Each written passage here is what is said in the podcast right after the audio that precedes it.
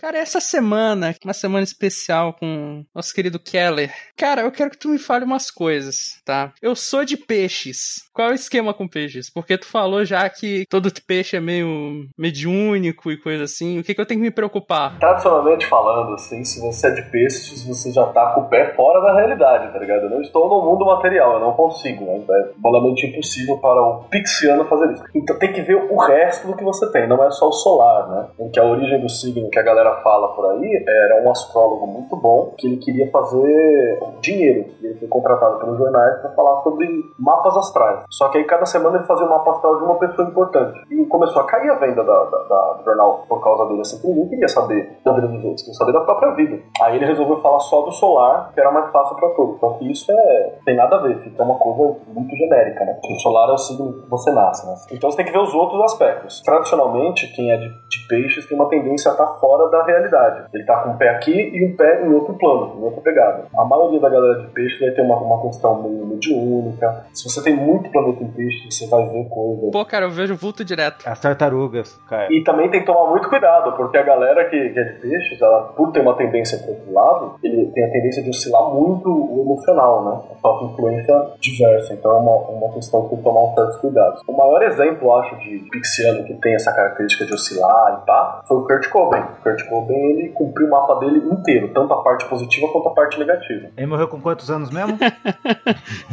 pra ele é só isso que importa. O cara que passa dos 27 tá salvo. Mais nada. ele não ouviu nada, cara. Ele não ouviu nada. O argumento dele se baseia só em 27. Só. O, o 27 é a idade da maturidade, né? Se você passa dessa idade assim, você vai embora. Tipo, é onde você se prova pra vida. Tem divergências, né? Há divergências, é. Tem um cara que tá em 27 há pelo menos 27 anos, e isso de maturidade a gente, né? É discutível, né? É discutível. Não, mas só agora eu fiquei até curiosa para saber o que, que ele tem para falar a respeito do 27. Qual é o seu signo 27? Aiória. Olha, leonino ainda. Brown. Adorei.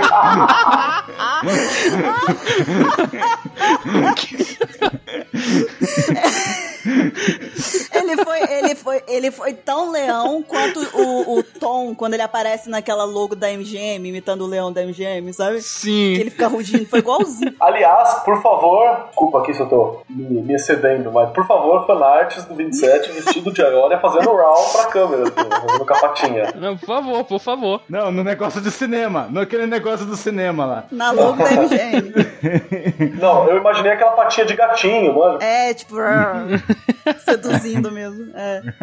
Então, mas o signo dele justifica alguma coisa? Só pra gente tentar entender essa criatura. Vamos ver o mapa dele inteiro, tem que ver onde é que tá a lua, por exemplo, porque a lua é, ela tá relacionada ao subconsciente, assim, saca? Então, se você tem a lua num planeta muito doido, a tendência é você é ser bem doido. Mas Leão, Leão vai mostrar que ele não tem vergonha de se expressar como aquilo que ele considera ser. Você já tem esse aspecto, né? Entendi. Eu gosto de Sailor Moon. Ele deve ter umas 27 luas aí. É. Todo prejudicado já, ele. Ia ser divertido, né? A gente podia um dia, se não for abusar da boa vontade do Marcos, assim, pedir pra ele analisar resumidamente uh, os signos nossos pra gente ver o que se influencia, né, na nossa personalidade. Que ia ser engraçado, cara. Ia ser engraçado, de verdade. Bora marcar esse, esse cast interno, né? É, então. 27, por exemplo, devia ter um signo próprio, né? Que é o dele, que seria de panda.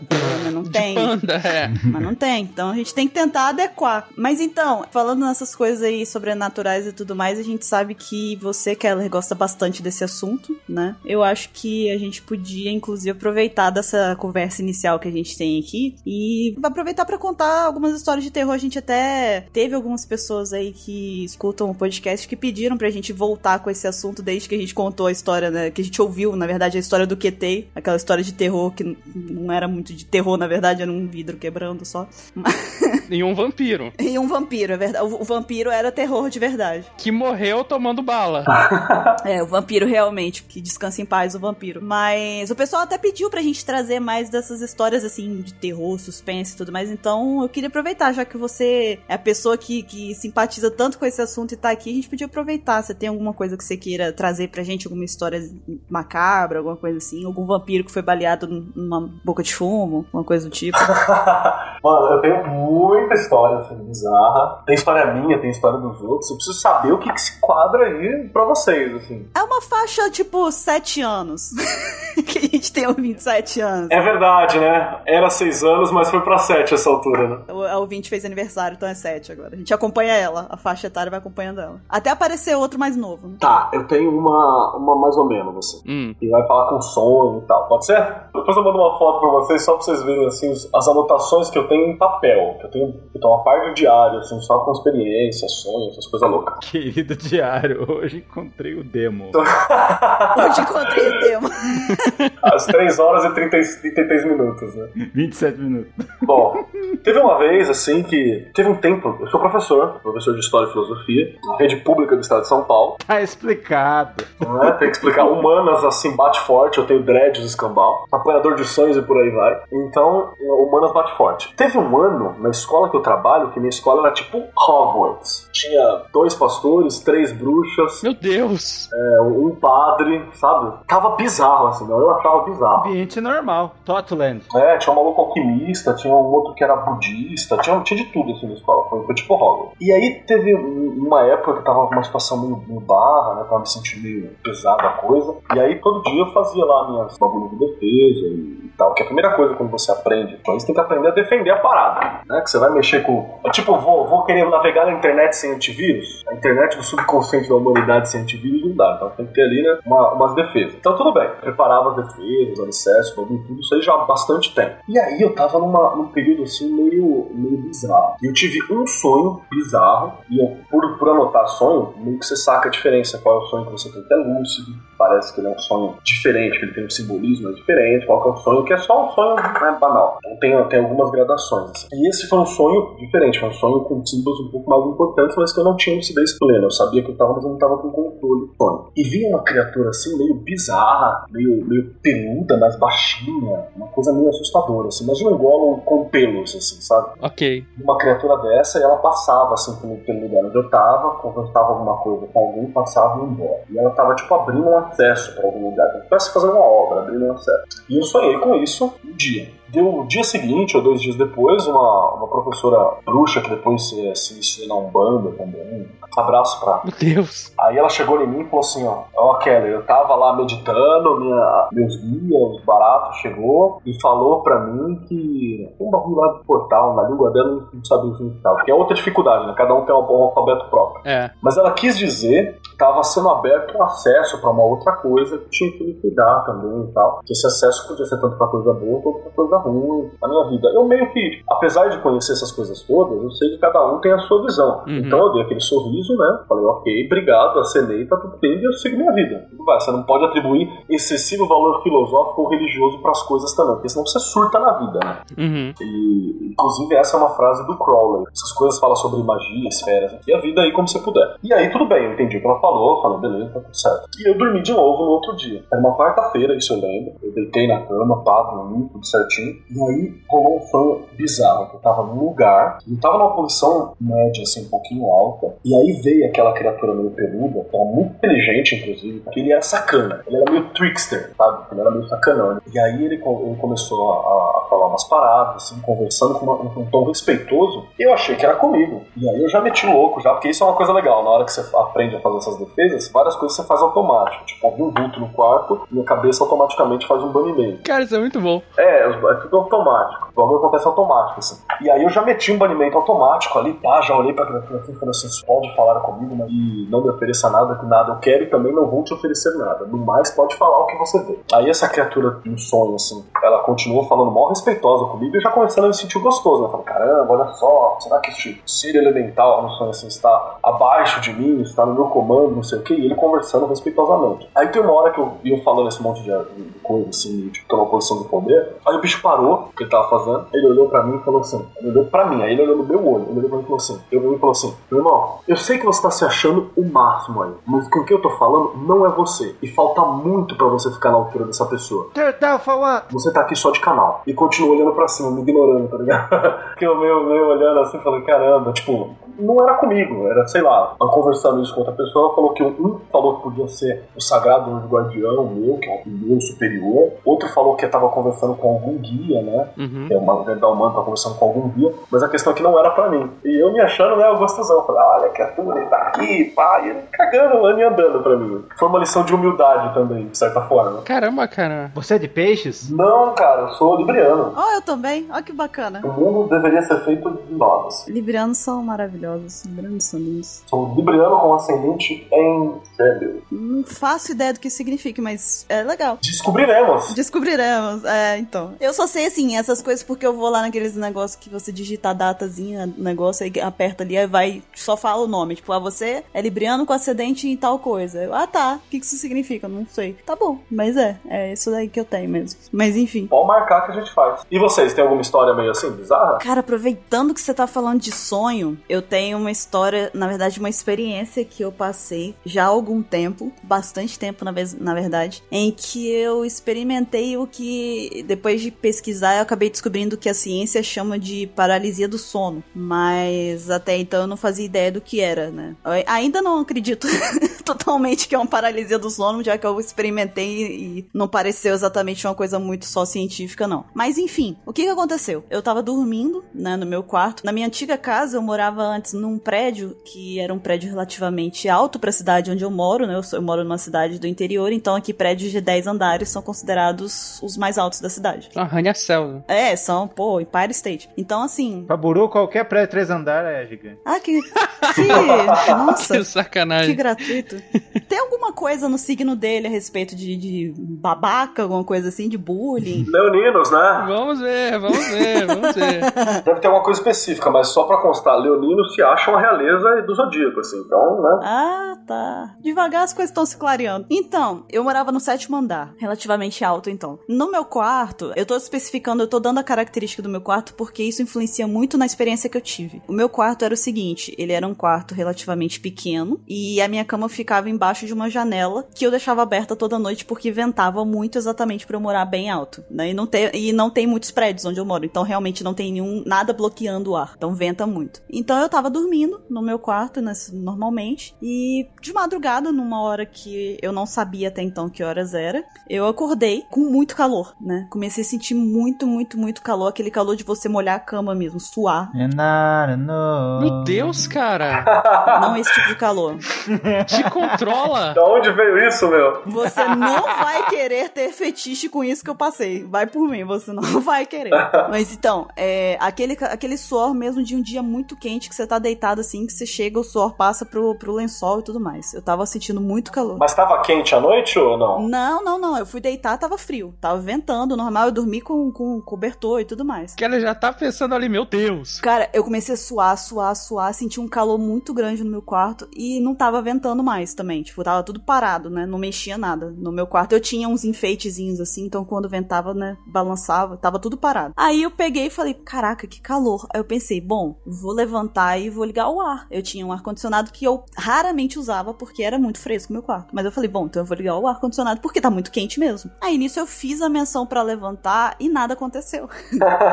Nada aconteceu. Eu fiquei parada e parecia que tinha uma pessoa, tipo, empurrando os meus ombros pra baixo e a minha cintura pra baixo, sabe? Os meus dois pulsos eram como se estivessem segurando com a mão, assim, sabe? O pulso. Você já viu aquela ilustração clássica, terror noturno, que é uma mulher deitada e o cara, um bichinho sentado no peito, assim, ó? É, exatamente. É exatamente aquilo. É, só que com o acréscimo da- dos pulsos, sabe? Era como se ele estivesse sentado em cima de mim, só que segurando os meus pulsos pra que eu não levantasse os braços. E eu não conseguia me levantar. Aí eu falei, caramba, que merda é essa? Eu tô passando mal, é alguma coisa que tá acontecendo. E eu só conseguia, a única coisa que se movimentava do meu corpo era o meu olho. É só isso. Eu só conseguia virar os olhos de um lado pro outro. Nem a cabeça virava. Aí eu peguei e falei, vou gritar meus pais. Meus pais estavam no quarto do lado, vou chamar eles pra vir aqui, porque eu devo estar passando mal. E aí eu abri a boca, eu fiz um esforço pra abrir a boca. Na hora que eu, que eu fiz a, pra gritar, não saiu nada. Tipo, eu, eu não tinha voz. Eu não conseguia falar, eu não conseguia fazer nada. Eu só fiquei encarando o teto. Eu acho que eu devo ter ficado por volta de, sei lá, quase 10 minutos desse jeito. E aí eu fiquei parada assim, cara, o que que eu faço? O que que eu faço? O que que me restou fazer? Eu comecei a ficar muito assustada porque o calor tava aumentando muito no meu quarto. E eu não conseguia me mexer. Aí eu peguei e falei, cara, eu vou começar a rezar. Aí eu comecei a rezar. Aí eu rezei, rezei, rezei, rezei, fechei o olho, fiquei rezando. Até que devagar eu fui começando a conseguir voltar a mexer os braços, sabe? Bem devagar. Aí nisso que eu levantei, que vem a pior parte pra mim, sabe? Que depois que eu fui parar pra pensar, que eu me toquei na, na situação. Eu levantei da cama, que eu falei assim, na hora que eu levantei, que eu consegui me mexer, eu falei, na hora eu vou pro quarto dos meus pais, eu vou chamar eles pra, pra ver se tá tudo bem, né? Pra ver se, se, eu, se eles ficam comigo ali, que se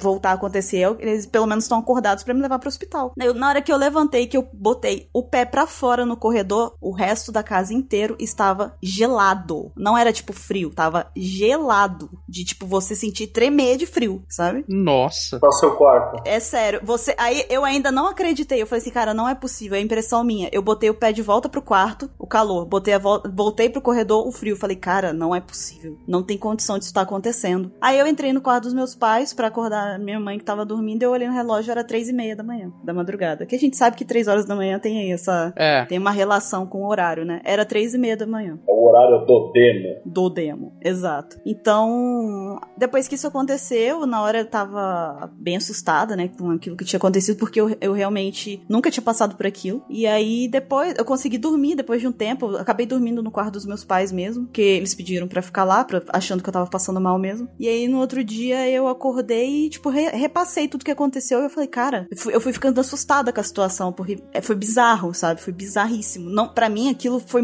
transcendeu uma coisa científica, sabe? Não tinha, não tinha explicação, porque se fosse só o meu corpo, era uma coisa, mas tava, o meu quarto tava quente e frio, e o corredor frio, sabe? O que justificasse aquilo tá acontecendo, sabe? Mas o quarto continuou quente. Abriu um portal ali. O quarto continuou quente, continuou quente, meu quarto. Você levantou e você ainda sentiu o quarto quente, né? Ele tava diferente, aham. Só que aí de- depois ele voltou ao normal, entendeu? Nossa, então foi bacana. Depois voltou ao normal, mas ainda pela manhã, quando eu, eu acordei, que eu fui lá pra poder trocar de roupa e tudo mais, ainda tava quente. Não tava quente como tava de madrugada, mas tava. É, eu falei bacana assim, não sei que experiência deve ter sido inferno na Terra, né? Bacana, bacana. É bacana, bacana porque não foi com você, tô brincando. Bacana, por que não foi comigo? eu, eu falo isso porque, tipo, se foi só que nem o meu, a minha experiência que eu contei aqui no começo, ela passou a maioria em sonho, né? Pode ter sido um sonho diferente, meio, sei lá, projeção astral e tal. Mas eu não tive referência física. Uhum. Aham. Então pode estar tudo na viagem da minha cabeça. Super aceito que esteja. Foi verdadeiro pra mim quando eu tava vivendo, mas pode estar só na viagem da minha cabeça. Aham. Agora, você teve uma mudança material. Aí o bagulho pega, né? Aí fica. Aí barata voa. Aí dá medo. Barata boa. Só, só pra dar uma pausa aqui, você ouvinte que está ouvindo agora, se você acordou à noite, você ficou meio assustado assim, você, como no caso da, da que a Bruno falou, reza a lenda que nesse momento você pode tentar sair do seu corpo. Basta você se esforçar para levantar e tentar levantar não fisicamente. Relaxa e tentar levantar. Você pode conseguir uma projeção. Ó, Ah, você me fala isso agora, né? Depois que eu... É bacana o rolê, é bacana o rolê. Ou você pode chamar os caça-fantasmas.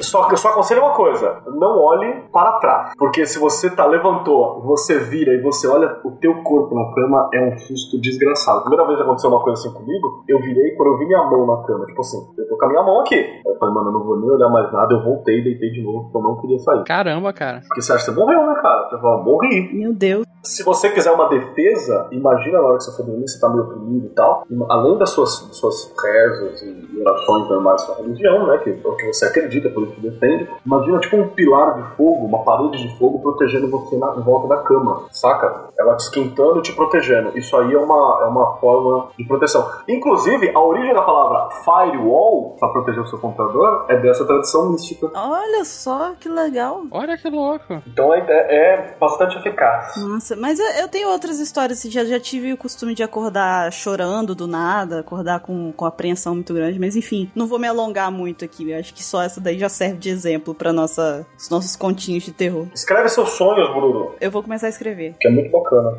Querido diário. Querido diário, essa noite sonhei que estava sendo possuída, mas ficou tudo bem. Pelo ritmo ragatanga. Ragat... Mas tudo bem, descobri que era só o ritmo ragatanga. Ponto. O pior é se você for, tipo, meio forever alone, né? Ah, essa noite eu encontrei o diabo e tentou me possuir. Aí ele disse que eu era chato e foi embora.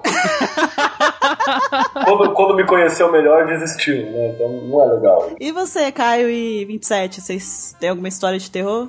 27 vai falar assim, teve um dia que eu fui na feira e dei de cara com um cacho de bananas. Ou pior, né? O 27 vai falar assim: teve um dia em que eu comecei a ir em volta e não vi mais o 27 nas coisas, comecei a ver o 25.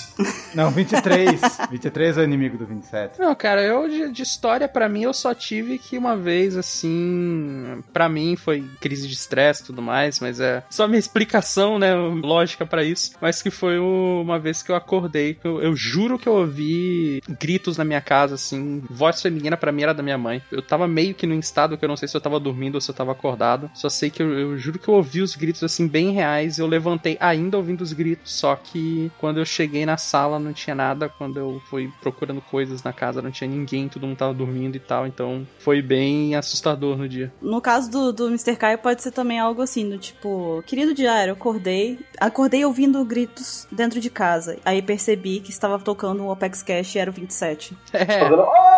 Ai! o fantasma do 27. Comigo não aconteceu nada demais assim e tal. Eu só invadi um templo maçom no final de semana.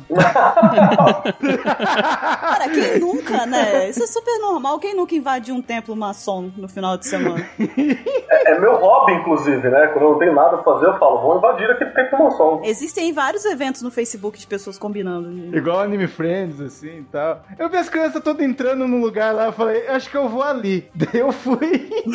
Daí de repente eu- as crianças brincando ali, daí tinha espada, daí um bode empalhado. Foi, foi um tempo ou foi tipo uma, uma roça assim que você tava? O que era isso aí? Não, era tempo, sim.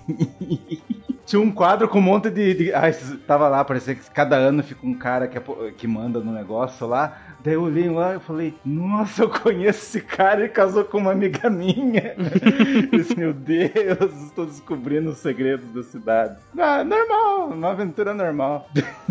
É normalzíssimo. Só mantenha sua identidade em segredo, hein? Só tem que guardar segredo. Mantenha a identidade em segredo. Ninguém me falou nada, eu invadi. Você viu- vocês perceberam que ele ri, que ele tá orgulhoso disso. Ele vai invadir. invadir. É, o cara cometeu uns três crimes nessa brincadeira aí, né? Ele tá dando risada. Mas tá rindo, tá rindo. Importante que ele se divertiu. Porque ainda não foram 27. Sabe aquele Resident Evil que tem um monte de quadros assim, espadas e tal? Que parece que você vai mexer, vai abrir uma porta. É muito louco. Mas você entrou dentro da sala em que eles se reúnem mesmo ou só no, no templo mesmo? Abrir a portinha, tem um martelo nela. Dentro do templo maçom, eu não sei se isso é padronizado, eu acredito que seja, mas ele, ele é pintado, tipo, como se para parecer como se fosse um céu. Aí tem exatamente um troninho, Isso, tem esse céu sim, tem, tem. tem umas, uns adornos dourados e tal. E tem um quadro da justiça no final. Sim, aí tem as espadas do lado de fora e tudo mais. É, é bem bacana, a maçonaria é muito legal, cara. Eu acho muito legal. É, é muito legal. É esse o cast que a gente vai receber uns comentários maravilhosos. Não, mas é, é de verdade mesmo, meu pai é maçom. Eu frequentei muita maçonaria, sabe? Não, nunca participei das reuniões porque elas são fechadas, mas eu já cheguei a entrar lá quando não tava tendo sessão e tudo mais. É, é muito interessante, eu acho interessante de verdade. Viu só? A Buru era as crianças que ficavam brincando. Aí, 27, a Bururu sabe sua identidade, hein? Fica esperto. Mas aqui o pessoal é de boa, aqui é muito de boa. Inclusive tem até as ordens menores pra quem tá entrando, tipo, jovens que querem se envolver e tal com, com maçonaria. Aí tem a ordem, tem o Demolei, tem as Filhas de Jó. Filhas de Jó, que é pras meninas também. Tem sim, tem vários, é muito interessante. Mas então, acho que a gente. Só história de terror. Nossa. Vou te falar a maior história de terror aqui. 32 minutos de abertura pra eu decupar. Batemos um recorde. tá bom, tá bom. Vamos gravar então.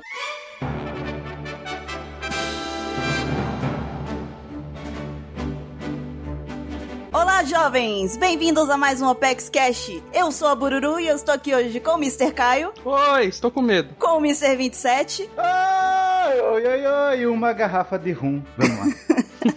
e diretamente do Mundo Freak nós estamos aqui também com um convidado muito querido, Marcos Keller. Olá, estou aqui pra badernar o podcast dos outros. Desculpem pela introdução longa. Não, não perdoa não. O Caio tá lá assim, tá tudo bem, tá tudo bem, tá lá no Facebook, desfazer amizade. O mouse em cima de um follow no Twitter aqui já.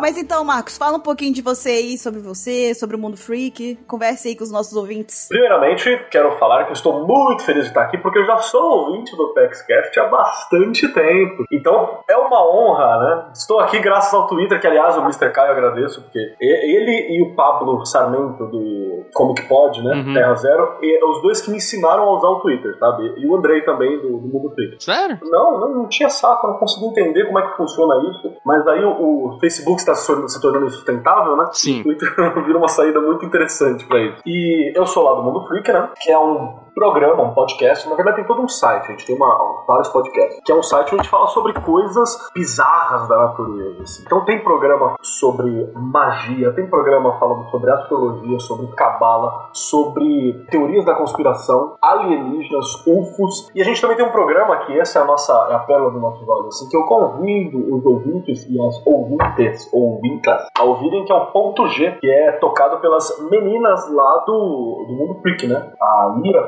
Topá, a Ju Ponzi e mais várias meninas que tocam falando sobre grandes mulheres da história. É mais ou menos o que a gente vai fazer aqui hoje, né? Falando sobre personagens é, piratas na história, mas falando sobre várias mulheres importantes que a história acaba negligenciando muitas vezes. Ouçam o Mundo Freak, a gente tá sempre por lá, né? E os links para o Mundo Freak estarão todos aqui no post do Apex Cash, então é só você clicar ali e conferir tudo isso aí que o Marcos falou. E, Marcos, como que o pessoal pode encontrar vocês lá no Twitter? Você lá no Twitter? Eu estou no Twitter com o nome de arroba Marcos Keller. Se você procurar nos Google da vida, você já acha. Não tem tantos Marcos Keller assim. Keller Podcast já, já encontra. Também no Facebook, se vocês quiserem, apesar de eu usar ele cada vez menos. Ele tá virando tipo só o, o mirror do Twitter, que eu posto no Twitter vai no Facebook também para interação com a galera. E é isso aí, tem Instagram, tem bastante coisa, sempre como Marcos Keller, K-E-2-L, ou Cobb Keller, que é K-O-B e Keller, como eu falei. E beijo pro Andrei, o chefe que liberou pra nós estar aqui. Outro, então, um beijo pro Andrei também. Mandem beijo pro Andrei, vocês dois também. Não. Beijo, Andrei.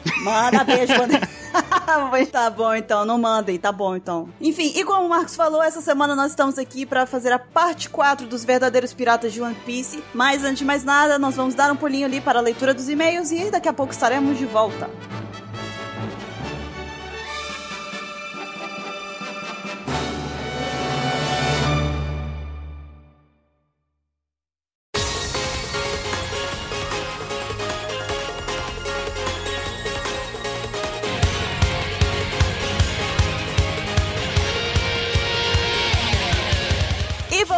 Mais uma leitura de e-mails. E essa semana nós chutamos todos os meninos aqui do Apex, virou o clube da Luluzinha. Eu estou aqui com a Lari Ê! Oi! e com a Pá. Oi! Nossa, você que tá aqui com muito contragosto hoje, com essa voz de, de emoção. Ela queria fugir. Não acho que não, vocês que me queriam fora aqui, tá? Ah, tá. Ela- Lari, ela, ela chegou agora aqui no PaxCast, tá achando que tem mais, mais credibilidade que a gente. Deixa ela. Você vê. É a minha versão contra a de vocês. Quem, quem acha que vai ganhar aqui? Você quer que a gente responde? Você quer a resposta? Não, não, vamos começar assim mesmo. Acho que é melhor a gente começar, né? Então tá bom. Mas antes da gente começar, na verdade, a gente tem alguns avisos aqui, só que eu não tô lembrando quais são. Lari, você lembra qual é? Então, siga a gente nas nossas redes sociais. A gente tem um monte de coisa. Tem o Facebook, tem Twitter e lá tem as- todas as novidades sobre One Piece.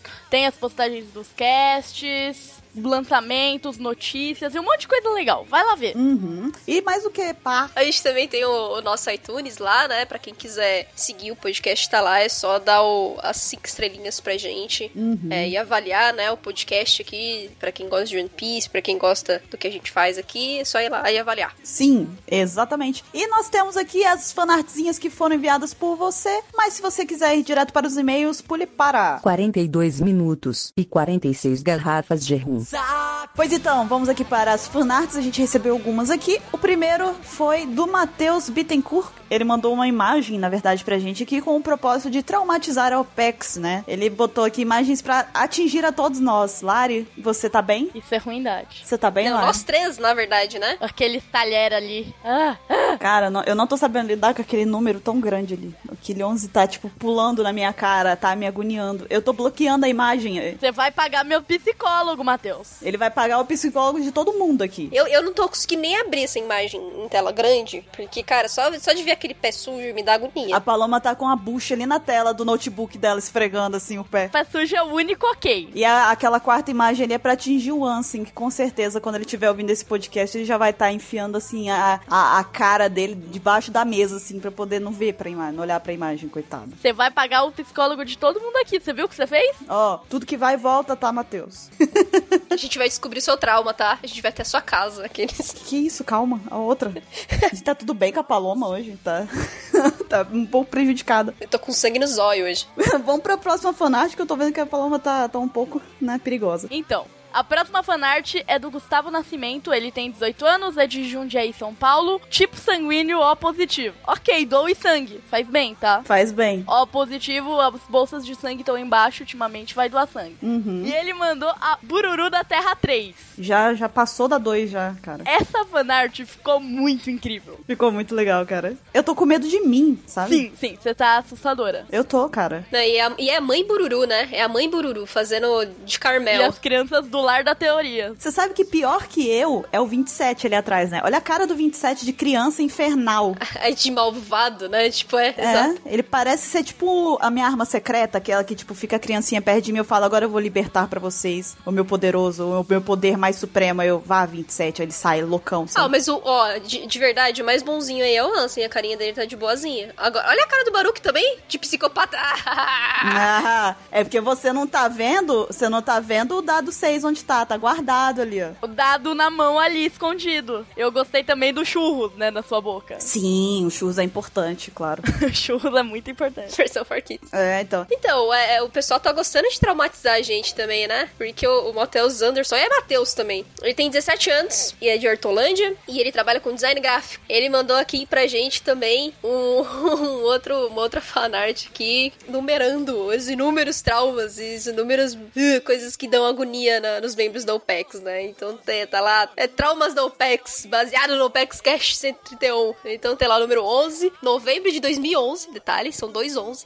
311. 11 do 11 de 2011. Eu vou me retirar desse, dessa gravação, gente. Eu não sou obrigada. Então, gente, Aí o menino tá descalço, tem o house de banana ali, ó. Pro 27. Uhum. Tem talheres de cores diferentes. Tem um monte de coisa aí que dá agonia pra todo A mundo. batata do Baruque ali também, que ele não conseguiu pegar a batata, ele tem trauma também. Tem várias coisas. O pessoal tá, tá de mal da gente. maldade. Deixa estar, Lari, deixa estar. A outra fanart que a gente recebeu foi enviada pelo Lucas Segala, Segalha, não sei se é assim que pronuncia, Vaz, de 15 anos, Uberlândia, Minas Gerais, e ele mandou eu no meu aniversário de 11 anos. Chorando, né? Porque, pô, vou passar um ano com 11 anos, cara, que merda, né? Mas tá tudo bem, eu sobrevivi. E o 27 tá lá, felizão ainda do seu lado. É, ele tá com alguma coisa na mão, não sei. É meu presente, né? Meu presentinho que ele tá me dando. Muito bacana. Pelo menos tinha comida no meu aniversário, então tá ótimo, não tem problema. Também eu sobrevivi, já fiz 12 anos, já fiz 13, tá tudo bem.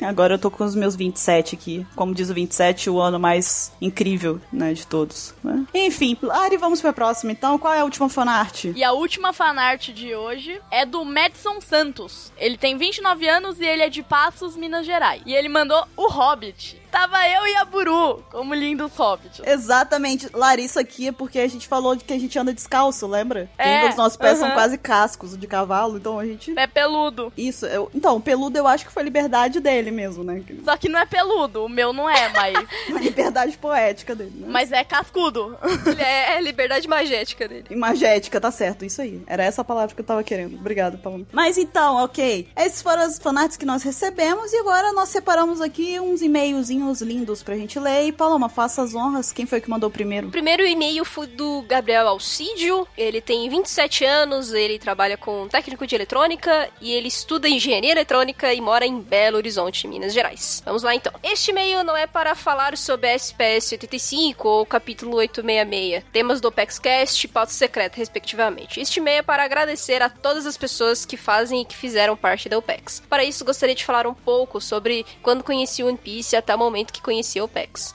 Conheci o One Piece no, no início de- dos lançamentos da Conrad. Se me lembro bem, estavam no volume 7, que é o volume 4 da Panini. É, no início fui acompanhando somente os mangás. Com o desenrolar da história, a curiosidade foi aumentando e não dava mais para controlar. Eita. Por isso, comecei a procurar outras fontes de One Piece. À medida que o tempo foi passando, comecei também a acompanhar o anime e sempre procurando por fontes cada vez mais atualizadas em relação ao Japão. Até que um dia descobri um site que, além de ser o mais atualizado em português, também estava lançando os atuais. Ou seja, aos poucos fechando essa lacuna. Foi assim que eu conheci a OPEX. Não lembro o ano, mas lembro que o mangá estava em Enies Lobby e o anime em Water 7. Desde então, o OPEX faz parte da minha vida, como fonte de felicidade de acompanhar essa grandiosa obra. Este é meu primeiro e-mail para o OPEX. Estou mandando somente agora por causa de uma promessa que fiz para mim, para mim mesmo. Quando o OPEX Cast 7 foi lançado, ao descobrir a promessa do Mr. 27 ao Capitão K, decidi que meu primeiro e-mail para vocês seria na semana do meu aniversário de 27 anos. Essa foi minha forma de acreditar que o OPEX Cast daria certo e de agradecer ao Mr. 27 e a toda a tripulação do OPEX por herdar a determinação do Capitão K. Agradeço muito a dedicação que o Capitão K teve para engrandecer essa obra no Brasil. Digo que ele não será esquecido, como o Hiroluki disse. Quando você acha que o homem morre, ele morre quando as pessoas esquecem dele. PS. Bururu, obrigado por tomar a iniciativa de revelar a história do Mr. 27 com o Capitão K no Apex Cast 7. Mr. Caio, ob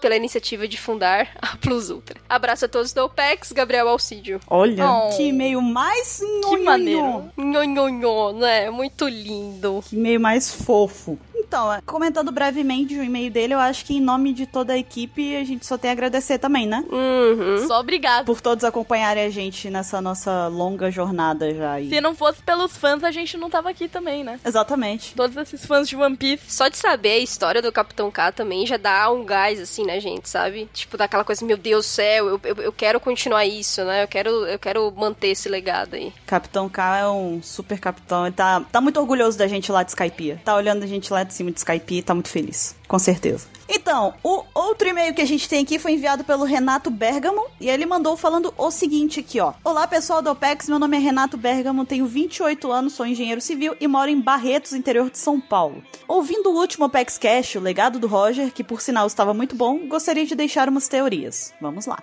Primeira, sobre a gravidez de Portugas de Rouge, acredito que ela era uma antiga usuária da Gomu Gomu no Mi. Só assim ela seria capaz de manter o Ace no útero por tanto tempo, pois a criança não teria parado de crescer, e a única maneira de acomodar isso seria se o ventre dela pudesse se expandir. Isso explica porque o Shanks guardava Gomu Gomu no Mi. Acredito que o mesmo fazia uma homenagem à esposa do seu ex-capitão. Segundo, essa é bem viajada, ele avisou. Então já preparem-se. Sobre o Dragon, acredito que quando jovem ele era membro da tripulação do Roger, e nesse tempo ele tenha conhecido a irmã do Roger, que veio a ser a mãe do Ruffy e que depois da morte do Roger provavelmente foi capturada e até executada pela Marinha, já que a Marinha estava atrás de todos que tinham o mesmo sangue que o Roger. Penso nessa teoria, pois nada me tira da cabeça que Roger tem um grau de parentesco com o Ruffy. Nesse caso, ele seria o tio. Pois as semelhanças de Roger e Ruffy, de atitudes e até fisicamente, naquele flashback em que o Roger conhece o Rayleigh, ele parece muito com o Ruffy, ele diz aqui, são muito grandes. Eu, por exemplo, tenho um sobrinho, que é filho da, da minha irmã, que é praticamente minha versão mais nova, se parece muito comigo, mais do que eu com o próprio pai. Haha. Bom, é isso. Espero que vocês discutam minhas teorias. Abraços pra todos. Outro abraço pra você e vamos discutir a teoria dele. Outro abraço. Abraço! A primeira, o que, que vocês acharam? A primeira eu acho possível. É, eu acho que já não é tão possível, porque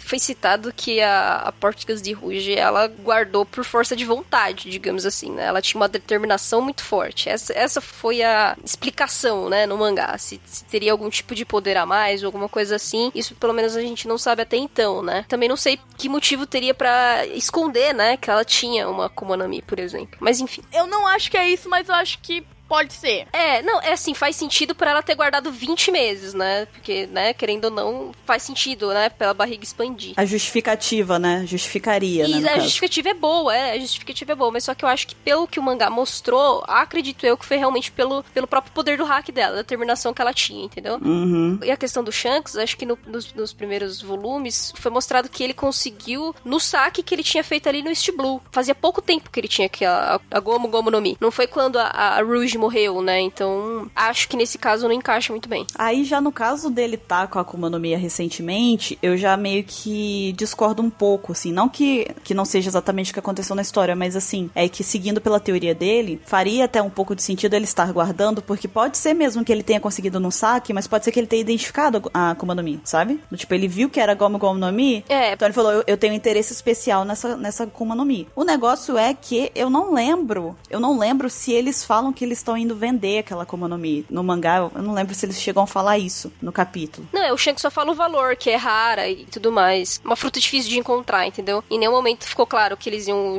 vender. Sim. Agora, a questão da Ruge, eu acho que seria mais do que a, um pouco do que a Paloma falou em questão da determinação, até porque ela tem um D no sobrenome dela. Sim, sim. Não que o D venha de determinação exatamente, mas é, é a vontade mesmo dela, sabe? É aquela, aquele a mais mesmo que, em tese, os, os D tem, né? Então eu acho que talvez isso venha da, da linhagem familiar dela, que pode, não sei se é familiar ou se, enfim, mas que provenha desse D, né? Talvez. Não sei se é da, da Gomu Gomu, mas como as meninas falaram, não deixa de ser possível porque realmente justifica, né? A, a Gomu Gomu justificaria a expansão, né? Pra ela poder manter a, a criança no ventre mais tempo. E a segunda teoria, o que, que vocês acham? A segunda eu concordo com uma coisa. Eu não concordo, mas eu também acredito numa das coisas que ele falou, que é a questão do Luffy ter algum parentesco com o Roger. Eu acho que é muito possível justamente por causa das características muito semelhantes, embora também pode ser justificado só para mostrar que eles são parecidos de, em personalidade e caráter, né? É realmente estranho, sabe? Que é tão parecido os dois. É, realmente, tipo, tanto o Roger quanto o Ruffy, eles se parecem demais, né? Tem muitas coisas assim que a gente pode carregar que, e lembrar, né, na história que parecem. Meu, ele falando com o Rayleigh na, no flashback, é o Luffy. Não, e o jeito lá de proteger os seus companheiros, né? Aquela coisa de ter a força de vontade, de lutar até o fim, tudo isso parece muito com o Ruffy, né? Mas vocês acham que vem de um parentesco, talvez? É, pode ser. Então, eu acho que é bem possível, eu gostaria. É, o, o, o Ace e o Ruffy seriam primos. Eu acho possível também, mas eu acredito que também existe a possibilidade de ser o caso do Ruffy ser meio que um. Não é nem reencarnação do, Ruffy, do Roger, mas é como se fosse um. Real, tipo, fosse. O, é porque fica difícil de falar sem citar em reencarnação, mas é uma, algo desse tipo, nesse conceito, né? De dele ser como se fosse uma, uma extensão do espírito do Roger, alguma coisa assim, sabe? Uma, uma, uma coisa ligada a ele mesmo, assim. É o New Game Plus. É, é como se fosse é, o novo char do Roger, sabe? Tipo, ele escolheu outro char pra ele. É, mas ao mesmo tempo, eu acho interessante essa ideia do Roger ter, tipo, uma irmã, saca? Se ter alguém, tipo, da família, porque faz sentido. A mãe do Ruff, por exemplo, tá completamente sumida, sabe? Não, faz sentido sim. Ninguém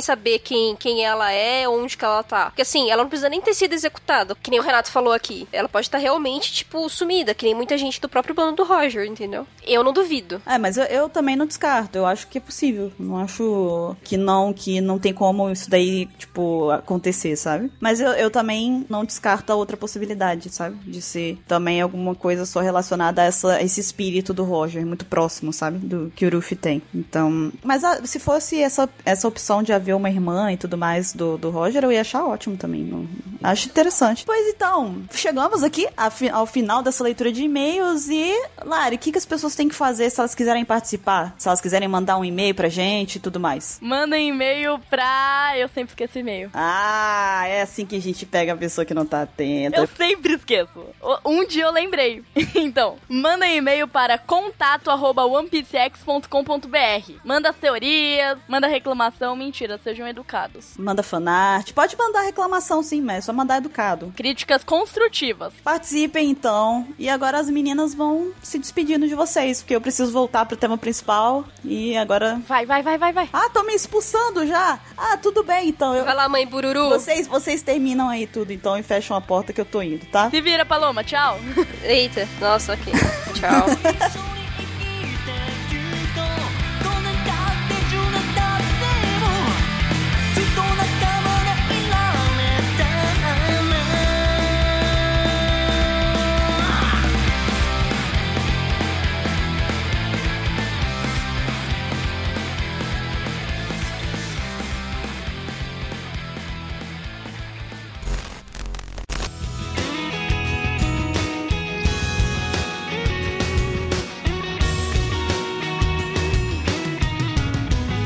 'Você está ouvindo o Opex Cast, um podcast sobre One Piece feito por fãs para fãs.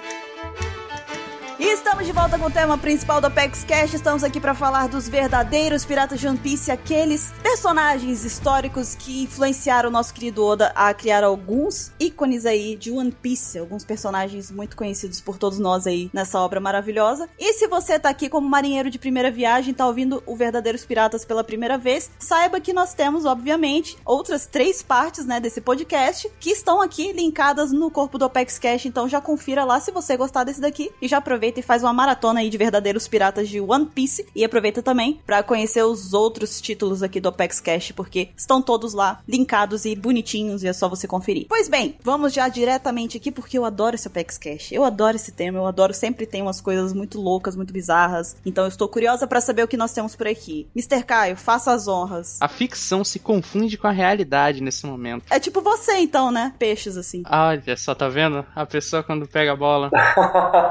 Realmente é por aí. E o que a gente tem de primeiro aqui é uma referência que talvez a fanbase vai adorar, né? Porque é um personagem que a fanbase adora completamente, que é o Ororo Azoro. Ah, achei que era o Caesar. Olha, Então, né? Foi bom ter Marcos aqui. sim, Tchau, gente. Um prazer. Agora ele vai, ele vai nos deixar agora que Falou. infelizmente aconteceu um imprevisto. Ele tá entrando num túnel. Shhh. até mais. Mas o Zoro, o Zoro ele foi inspirado em. E aí, olha, já vou avisando que o meu francês é aquela coisa. Então, é, ele foi inspirado em François Loloné, eu imagino que seja assim, ou Loloné. E a data de nascimento dele é de 1635 e ele faleceu em 68. Aí é o começo e o fim da vida de François Loloné. Já iniciar dizendo que o nome dele real, na verdade, é, lá vem em francês novamente, Jean David No. E ele também é conhecido como François Loloné, claro. E ele ganhou a reputação de ter sido um dos piratas mais bárbaros e impiedosos da história. Tem relatos que dizem que ele praticava canibalismo e também dizem que a preferência dele por fazer espanhóis sofrerem lhe rendeu a alcunha de Fleur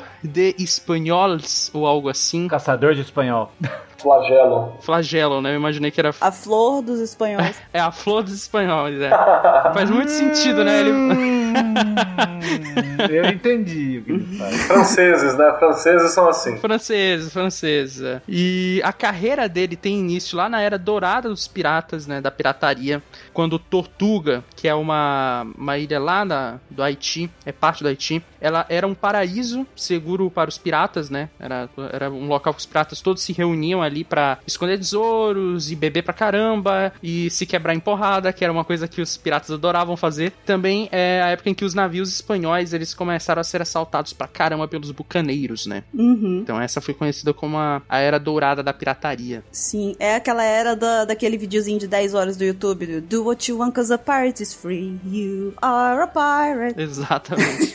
Era abertura do anime daquela época. Exatamente. Então, e aí quando criança, o François foi enviado como servo contratado da França para a ilha francesa de Martinica, né, que é um departamento ultramarino insular francês que fica lá no Caribe. E aí, passado algum tempo como servo, ele se mudou para a ilha de São Domingos, lá no Haiti, né, onde ele se uniu aos bucaneiros. Aparentemente, ele conseguiu se destacar lá de tal forma que o governador francês de Tortuga, o Monsieur de la Place, lhe deu um pequeno barco para que ele pudesse ganhar a sua própria fortuna. Deu um bote pra ele, né? Deu um Falou, bote. Vai. Deu um bote e falou, vai. Te vira. E essa carreira precoce dele, o que, que é uma carreira precoce? Que em dois anos já tava tocando terror? Ele é um supernova. É. Ele é um supernova. Uhum. Ele sendo um supernova, ao mesmo tempo que muito bem sucedido, parece ter adquirido fama pelo fato de. Como que é? François. François. François. François se distinguir pela forma brutal com que tratava seus prisioneiros. Só, só uma pausa. Olha só que legal como é que você deve conseguir um, um cargo aqui de, de- de bem sucedido, né? Vamos ver como, como você mata. Você mata bem, então você vira funcionário do mês, né? Quanto você matou ali? Ó, você tá matando bastante, né? Você é bem cruel. Toma aqui teu, teu barco de presente. É o bônus. É o 13 terceiro da pirataria. Bem um bônus. De modo que poucos conseguiram superar sua reputação cruel. Daí no auge do seu sucesso precoce, seu navio foi destruído. Coitado, teve um momento Mary dele em uma tempestade nas proximidades da costa de Lucatã. E o Catan? E o Catan. Embora a maioria da tripulação tenha sobrevivido, todos menos François foram mortos durante um ataque feito pelos espanhóis. Ah, viu só? Brigou com o espanhol, apareceu lá o. É o ator lá? Sou Crow, não. Nossa, cara, de onde é que saiu isso?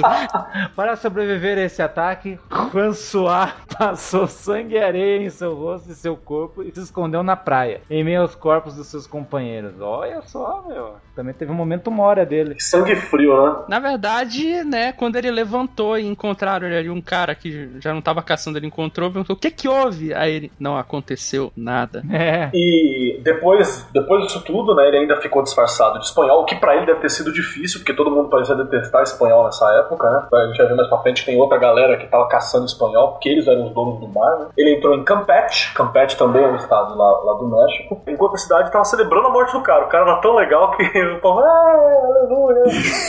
é, François se reuniu a um grupo de escravos franceses ali, né? E ele bolou um plano pra escapar da, da cidade e voltar pra Tortuga. Só que como ele era sangue no zóio, o plano de fuga dele também era uma vingança contra os espanhóis. Não era só fugir, eu quero causar desgraça. Envolve fazer um refém na cidade, né? Que, um refém que era de interesse do governo, e exigir, exigir o resgate dos governantes espanhóis. O México, nessa época, ele era propriedade da Espanha, né? O governador de Havana, que era um dos responsáveis ali pela segurança, Havana fica no Cuba, né? Era um dos responsáveis pela segurança daquela costa e tal. Ele chega a mandar um navio para matar o pirata. E mas o pirata, muito ligeiro, muito sangue nos olhos, capturou e decapitou toda a tripula- tripulação desse navio espanhol. Tomando o navio e poupando apenas um mensageiro para intimidar ainda mais o governador. O governador espanhol da área. Porque além de tudo, você tem que deixar a história sobreviver, né? Aí que você vê que o cara é mal mesmo. Eu não quero só matar, eu quero fazer um mito. Sim. Eu tô sentindo um cheiro de Zoro já aí, já. Já tô sentindo um cheirinho de Zoro aparecendo. É, o Zoro ele tem, né, um, umas coisas meio sanguinárias também, né? Ele tem, ele tem uns momentos assim. É, e o, o reinado de terror do François no Caribe, ele continuou, né? Ele fez uma parceria com o famoso pirata Michel de Basco e com uma frota de oito navios e 400 ou 600 homens, daí depende da fonte, né? Eles saquearam Maracaibo e Santo Antônio de Gibraltar, que eram cidades venezuelanas localizadas no Golfo da Venezuela. E o François e sua tripulação fizeram com que os moradores da região vivessem um verdadeiro pesadelo. Teve estupro, assassinatos e pilhagem assim o dia inteiro, dia e noite e tudo mais. E aí depois eles seguiram até o ponto de encontro dos piratas franceses, né, que era na Córcega, que é a quarta maior ilha lá do Mar Mediterrâneo, que ele fica entre a Europa e a África. E no caminho os piratas dividiram o tesouro, que segundo os registros era de 260 mil dólares espanhóis, bem como grandes quantidades de prata, seda, joias e cacau. Agora eu entendi por que, que tudo isso. Cacau, cacau é de valor, meu. Chocolate é um bom motivo pra matar. Porque prata, seda e joias, meh. Não. Na Cacau. Não mexa no meu cacau. Na real, só faltou uma coisa aí pra, né, pra ser melhor ainda, que era café. Se tivesse café, cara, aí já era. Aí pronto. Aí era chacina mesmo. Daí eles não dormiam. E aí, ó, a cidade de Gibraltar, ela entrou em decadência após a passagem do Loloné, né? Porque ela quase deixou de existir. Porque os sobreviventes fugiram, né? Os tratados de comércio foram desfeitos e a própria defesa da cidade foi afetada porque os piratas eles demoliram a canhão vários dos muros e fortes do local, né? Então, pô, foi uma passagem assim, né? Muito, muito marcante. Foi tipo um tufão mesmo na cidade, né? Além de tudo, manjava de decoração, né? Fez decoração de interiores ali, né? Eles varreram a cidade, cara. Eles- Sim, salgar a terra, né? Foi, cara. Foi um negócio. Acho que é aquele negócio que transcende a, a crueldade mesmo, né? O cara ele não se contentou em só ir lá e tocar o terror, não. Ele teve que garantir que o pessoal ali não ia conseguir se é, reerguer nunca mais. Ou pelo menos nos próximos anos, né? Bem, bem cruel. Exatamente. E por conta disso, né, a reputação do François acabou alcançando aí a Índia Ocidental, que é o lugar que a gente conhece como continente americano.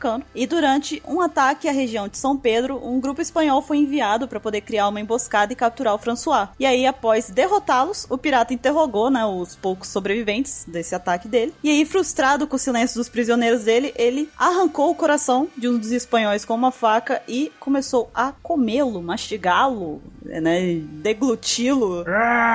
Dá licença aqui que tem um relato disso, que é uma coisa assustadora. Não posso falar pra vocês? Conte para nós. Manda, manda. É, desculpa aí, sete anos, mas o mundo é cruel. Mais ou menos assim. Chupa parquinho. Eu falo.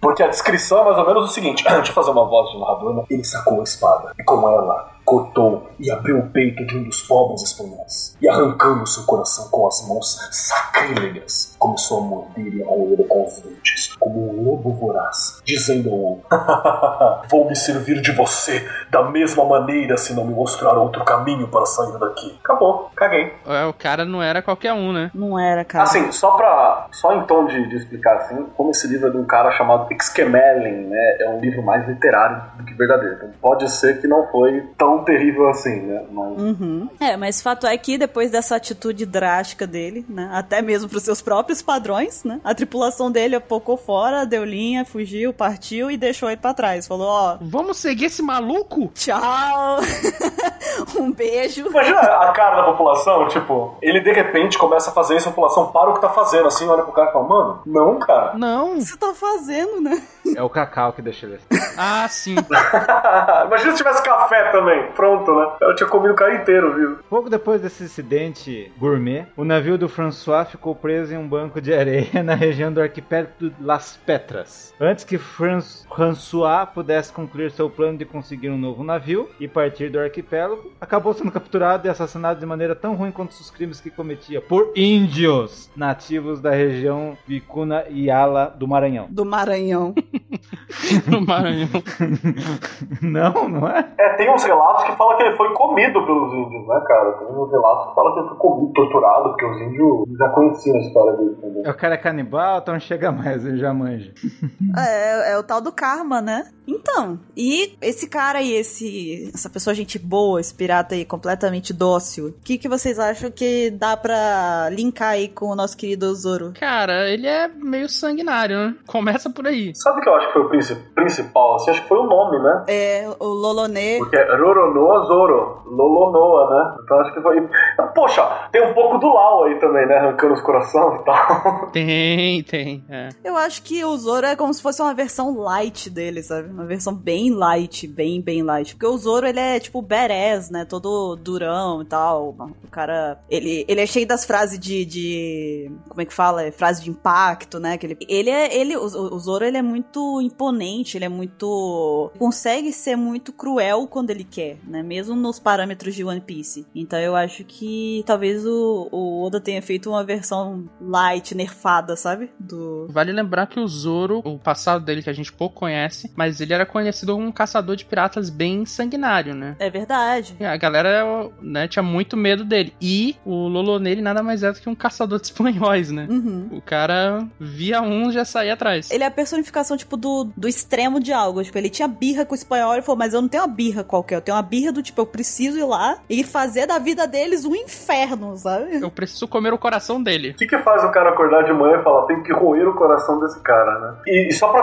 constar também uma outra pegada, é que a gente conhece o, o de tripulação, nós somos parte da tripulação, né? Então a gente sabe, mas É. a fama do Zoro deve ser essa daí do Loloné, né, mano? Deve ser É. tipo, o cara que, que mata mesmo, o cara que é bizarro, o cara que enfrentou o Mihawk na, na época que ele não tinha nem poder pra isso, foi até a morte ali, o cara que arregaçado resistiu a várias lutas. Então eu acho que sim, pessoas que não acompanham a vida, a vida dele têm medo dele, tanto é que só o olhar do Zoro gera uma galera. É Né? verdade. Imagina o papo da galera de fora falando, tipo, então, eu vi ele ser cortado ao meio pelo Mihawk e o cara voltou à vida. Então, tipo, deve ter umas lendas absurdas, né, do... Do Zoro, é verdade. Ah, ele já perdeu a perna, mas costurou de volta, sabe? Umas coisas meio. É, Deve ter uns negócios assim. é, deve ter por aí. E ali a gente tem um possível retrato, uma possível, né, fotografia aí do François. A gente olha pra cara dele, pra esse bigodinho, e você pensa, esse cara come pessoas. Ele se alimentava delas, de fato. Seguindo agora, nós temos um outro pirata também muito famoso aí em One Piece, né? Um outro personagem muito querido. Todo mundo tem uma camisa dele. O responsável pela maior venda de camisas de One Piece, com certeza. Quem é ele, meu querido Marcos? É o nosso amigo Trafalgar Law. Cara, eu acho muito louco esse nome do Law. É muito bom. Tanto é que desde que o Lau apareceu, todas as amigas que eu tenho que chamam, sei lá, Larissa, Letícia, alguma coisa assim, ganhou o apelido de LOL. Que fetiche estranho. Olha a falta de fetiche aí. Not no. Oi, Lautícia. Então, estranho seria se eu estivesse dando camisetas pra elas, assim, né? Um chapeuzinho. Tá esse chapeuzinho de Leopardo das Neves. Tem uma coisa romântica, né? Tipo, você tomou meu coração. Ah, as cantadas do Lau são 27. A menina, o que, que é isso que tu tá me dando aqui, essa camisa aqui aí? Não, não é nada não, só vi ela na rua, achei tua cara. Tua cara, né? Entra no meu room. Nossa! Nossa. Vamos lá. O Trafalgar Law, que a gente conhece, ele é inspirado num cara chamado Edward Lowe, né? Que é um pirata ali, que a data de nascimento dele é desconhecida, mas ele morreu em 1724. E a história dele é, é bem bacana, porque a gente sabe várias coisas de quando ele é pequeno, apesar de não saber a- o, o nascimento dele, né? Que depois de fazer várias viagens ao lado do irmão dele, né? O Lowe partiu sozinho em direção a, Boston, onde ele embarcou com um navio procurando chegar no Golfo das Honduras. E nesse golfo, ele brigou com o capitão do navio, né?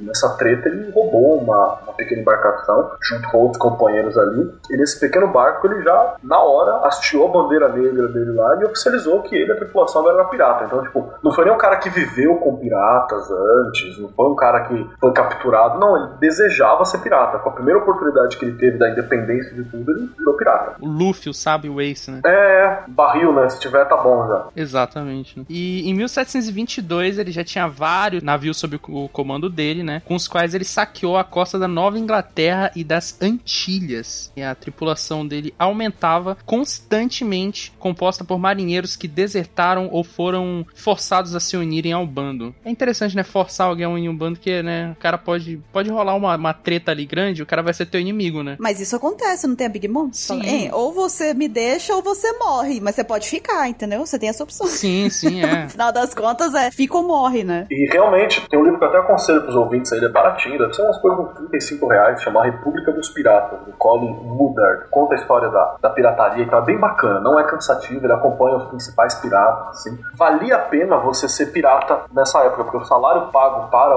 os, os soldados da marinha ou de qualquer outra... O cara que vivia no mar, que não era pirata, ele ganhava muito pouco. O capitão ganhava muito mais, ele ganhava muito pouco e não era dividido spoiler nem nada. E pirata dividia tudo praticamente igual. Você tinha direito, se você perdesse uma mão, você ganhava uma grana, né, do, do capitão ali, da- do tesouro do navio, porque você perdeu a mão pro, pro banco. Então valia a pena ser pirata. Mas esse negócio de forçar era tipo, tomei um navio. Ah, vocês têm duas escolhas, por tripulação, ficar aqui morrendo de fome, ou eu matar todos vocês, o navio que eu vou largar aqui no meio do mar, ou seguir com a gente e ter uma vida é, curta e feliz, né? Uhum. A galera acabava indo, né? É, é muito curioso isso daí. Inclusive, esse livro tá no meu Kindle. Isso é ótimo. Uma hora eu leio. Uma hora eu leio.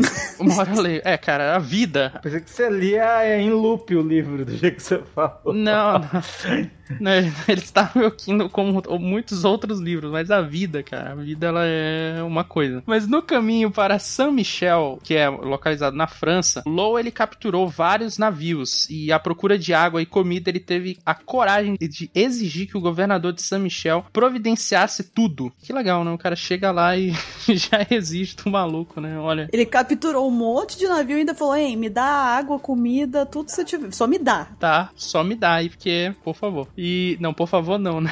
Ele não pediu por favor. Não, porque né, num contraditório. E em troca disso, o Low prometeu abrir mão de tudo que havia capturado. Porém, se o pedido não fosse atendido, ameaçou atear fogo em tudo. Então, o cara, né, bem chaotic evil. aí. E o governador atendeu às exigências e o pirata cumpriu a sua promessa. Também que tem, né, a palavra, cara. O pirata tem ainda um- uma palavrinha ali, né? Exato. E no caminho de volta para as Antilhas, o Low cometeu diversos atos de crueldade, principalmente contra aqueles que tentaram resistir aos saques, né? Ocultar suas riquezas ou arremessá-las ao mar. Então, se a galera tentava evitar o lucro dele ali, o ataque dele, ele ficava mais puto ainda e aí descontava. A gente já percebe aí que esse cara ele tem sérios problemas em ser contrariado. É, Ah, Com certeza. E se não for do jeito dele, o negócio, ele é bem extremista. É- Ou é do meu jeito ou você morre. É mais ou menos assim. Ô, Keller, qual é o signo dele?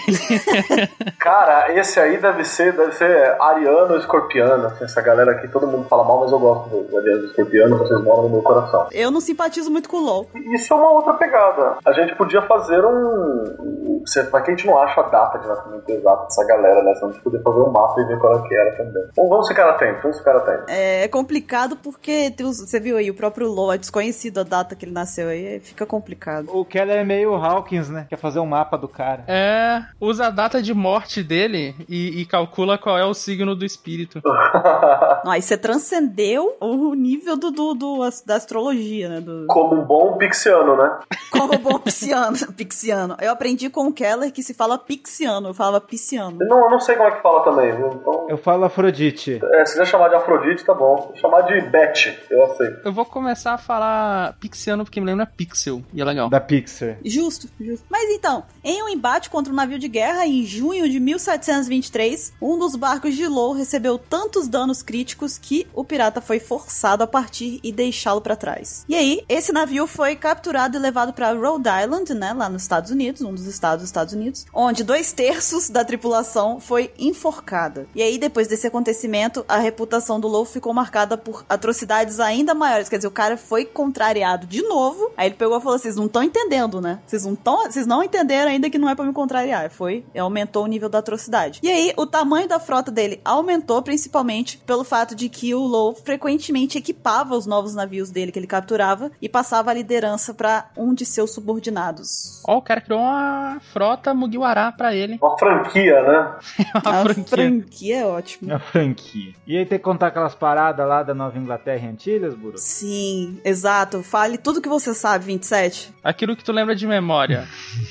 Aquele que você tava lá aquele dia, você viu? Então que não foi só na Nova Inglaterra e nas Antilhas que foram saqueados por Ro, mas outras regiões também como Cape Breton. Cape Breton onde? é o nome da cantora? Fica na Nova Escócia. Nova Escócia, exato. Mas é, na, é província do Canadá, Nova Escócia? Ela faz parte da província canadense, que é Nova Escócia. Ah, é que eu faltei da história. Então, e te- daí teve Cape Preston, Terra Nova e Labrador. E a Costa de Guiné. Terra Nova, que não é novela. E nem a série ruim. E eu só quero falar que é geografia, não é história. Né? É, Não, mas a história, tipo, o, o que, que a Escócia tem a ver com o Canadá? Ah, tá, entendi. Não a localização geográfica, Ah, só a sim, sim, sim. Tá, ok. Então, é por isso que eu falei história de... Ah, tá, desculpa, eu que não consegui acompanhar. não, ninguém acompanha. Ninguém acompanha mesmo, tá, tá, tá normal. Então, Labrador não é o cachorro. Labrador não é o cachorro. E quem já jogou War vai saber onde é Labrador. Eu lembro só do Chaves lá, do Conde Chihuahua. Nossa. A crueldade se tornou uma característica tão particular de Ro que adquiriu um prazer mórbido em torturar e assassinar seus prisioneiros. Então o cara prendia e carcomia os caras. Carcomia. Não. Eu não sei se ele comia, não. Ele torturava. Não, carcomia. Ele trucidava. Em meados middles de julho de 1723, Ro capturou um grande navio. Olha, será que foi do Don Krieg? Do qual assumiu o comando sob o título de almirante. Olha, foi almirante! Alguém falou almirante? Ele é nível almirante? Nesse navio, ele hasteou no basto principal uma bandeira negra com desenho de uma caveira pintada em vermelho. Olha só. Que é muito louca. Ele ficou felizão, hein? Olha, achei um navio da hora, hein? Velozes e Furiosos 7. Foi com o navio. Essa, essa Jolly Roger dele é muito bizarra, né, cara? Que acho que a galera deve ter visto já, que aquela bandeira negra com a caveira vermelha inteira. Ele era da Indra? Da Hydra. Nossa. Andava junto com o Capitão América, né? O Capitão América da Hydra agora, hein, velho? Isso aí tá bizarro também, só pra avisar. Então, nossa, choque de multiversos aqui. Quando ele tava no Mar do Caribe, né, em 1724, assim, houve outra briga entre o LoL e a tripulação, né? Já viu que a tripulação deve ter olhado pro cara e falou, mano, esse maluco tá, tá, tá ficando doido, né? E um dos subordinados dele de maior cargo se opôs violentamente a um plano que o LoL tava querendo realizar. O LoL se vingou assassinando esse subordinado enquanto ele dormia. E aí a perseguição falou, não, cara, a, a tripulação, né, falou assim, ah, não dá, né, cara? E perseguiu o LoL, mais uns dois ou três companheiros de tripulação que apoiavam ele. E ele foi largado à deriva num pequeno barco, sem água e sem comida. A tripulação largou e falou, mano, que legal, né? Ele começou num pequeno barco e terminou num pequeno barco com poucos homens, assim. Foi largado desse jeito. Karma, né? A gente já chegou à conclusão de que o karma pega forte nos, nos, nos piratas. Pirata. E aí um navio de, de Martinica, né, que é uma, um departamento ultramarino da França, no Caribe, né, ele encontrou e levou os caras pra ilha. Ele falou, pô, tô salvo, tô salvo. Chegou na ilha, eles foram reconhecidos como piratas e executados. Pô, aquele de Neoló. Eu acho que aquele ali é o LOL, cara. Falou, Eu já te vi em algum lugar, hein? Também, né? Vai usar uma camiseta amarela, né? Exatamente. Tá uma camiseta amarela, aquela caveira na cara, aquele chapéu chamativo, da hora. Aquele urso branco do lado dele. Não, pera, eu confundi. Não, botou o binóculo assim, ó. O binóculo assim, olhou assim. Ele pega assim e fala: Eu já vi essa blusa em algum lugar. Ele, não, claro que não. Aí tá vendo assim, todo mundo lá do Caribe usando a blusa. Aí ele fala, pô, cara. Assim fica difícil, né? Que merda, gente. Então, e o que, que a gente pode trazer aí, parecendo alguma coisa que a gente pode assemelhar com o Trafalgar O que, que a gente pode tentar associar aí a ele? Eu acho interessante ver que ele, ele, pelo menos do que a gente pegou da história dele, assim, deu pra ver que ele foi ganhando um pouco de ódio conforme os anos foram passando, as atrocidades dele foram aumentando. Pegou haters. Pegou haters, é. Inclusive, o, o Marcos Kelly tem que nos ensinar essas, essas técnicas de banimento aí, porque pra gente aplicar em alguns momentos. Mas, enfim, o LoL ele vai ganhando, né, essa, essa ira, essa raiva, e sendo justificado ou não, claro. Mas o LoL no One Piece ele também passa por isso, né? Porque ele no começo ele é um personagem assim, normal, uma criancinha, né? E conforme a vida vai acontecendo e a doença do chumbo branco, e a família dele morrendo e, no- e tudo mais, ele vai ganhando um ódio pela humanidade, né? É, a gente vê que ele meio que se regenera com o tempo, né? Uhum. né, Ele vai voltando um pouco, desce um pouco o nível. Só que no caso do LoL da história real, ele meio que só, né, continuou, continuou até que Faltou um coração, né? faltou um coração, é. Não deu tempo dele tentar se redimir. Falta um coração. Por isso que os piratas hurt. É. Outra pegada que eu acho interessante é porque o, o, o Lau também, né? Ele tem um- alguns arcos que são meio solitários, né? São com poucas pessoas, né? Uhum. Essa é num grupo pequeno. Que é uma coisa que parece que foi recorrente também na vida do Lau original, né? Aproveitando o que você disse, Marcos, na verdade também o que dá pra poder a gente tentar assemelhar com o Law mesmo do de One Piece é que o Law ele começou o bando pirata dele com três companheiros, né? Da mesma forma que o Edward Law começou com um ou dois ou três também que estavam lá na, na pequena embarcação que ele pegou, né? Então a gente viu aí um começo, como você falou mesmo, solitário, mas também com poucos membros mesmo contando-se no- no- nos dedos de uma mão, né? Ali na pequena tripulação dele. Isso é interessante. Bem similar ao do LoL mesmo. E a gente tem ali a imagenzinha dele que nada tem a ver com o Uro, que com certeza é mentirosa, porque a gente não tá vendo a blusa do LoL ali, a camiseta dele, então com certeza não é, é verídica, né? Essa imagem. Fanarts, por favor, com a roupa E certa. maravilhoso que parece que ele tá, ele tá, tipo, dançando com vento, né? Se movimentando. É fantástica essa imagem. Meio bailarino, né? É comercial da L'Oréal Paris, né? É. É, daquela época, né? Então, verdade. Uhum. Porque você vale muito, né? Até os piratas têm que cuidar dos cabelos. Ele tá lá, com certeza. E ele tem uma barriguinha, né? Tem, tem um, né? Um mocotó, como diz que tem. É um mocotó. Tem um mocotózinho ali. Então, em seguida nós temos aqui um pirata que eu acho que é um dos piratas, com certeza, certamente, é um dos piratas mais famosos da história. Marcos tá aqui pra me corrigir se eu estiver errado, mas acredito que seja um dos piratas de maior renome na nossa história e que o Oda usou pra poder se inspirar aí pra fazer o Diz Drake, que é um personagem aí, um supernova que a gente tá pra, pra ver ainda, né? Mais dele na história. Eu quero só falar uma coisa rapidinho que o Francis Drake tem que ser muito bom, cara. Porque pra ser inspirado no Francis Drake, né? Tô esperando muita coisa desse maluco, mas muita coisa mesmo, assim. Uhum. E, e só pra contar, eu detestava aquele chapéu que ele usava no comecinho, né? Depois ele aparece sem. Uhum. Sim. Que horrível aquele bagulho. Agora ele tá no estilo bacana. Esquadrão da moda do. Muito bom. Então, Caio, o que, que você tem pra dizer aí pra gente do Diz Drake? Então, diz Drake, que é o Sir Francis Drake, ele nasceu em 1540. É, cara, agora eu sei por que, que o Baruch não quis participar desse cast. Porque imagina ele tendo que ler essas datas. Ele não ia acertar nenhuma, né?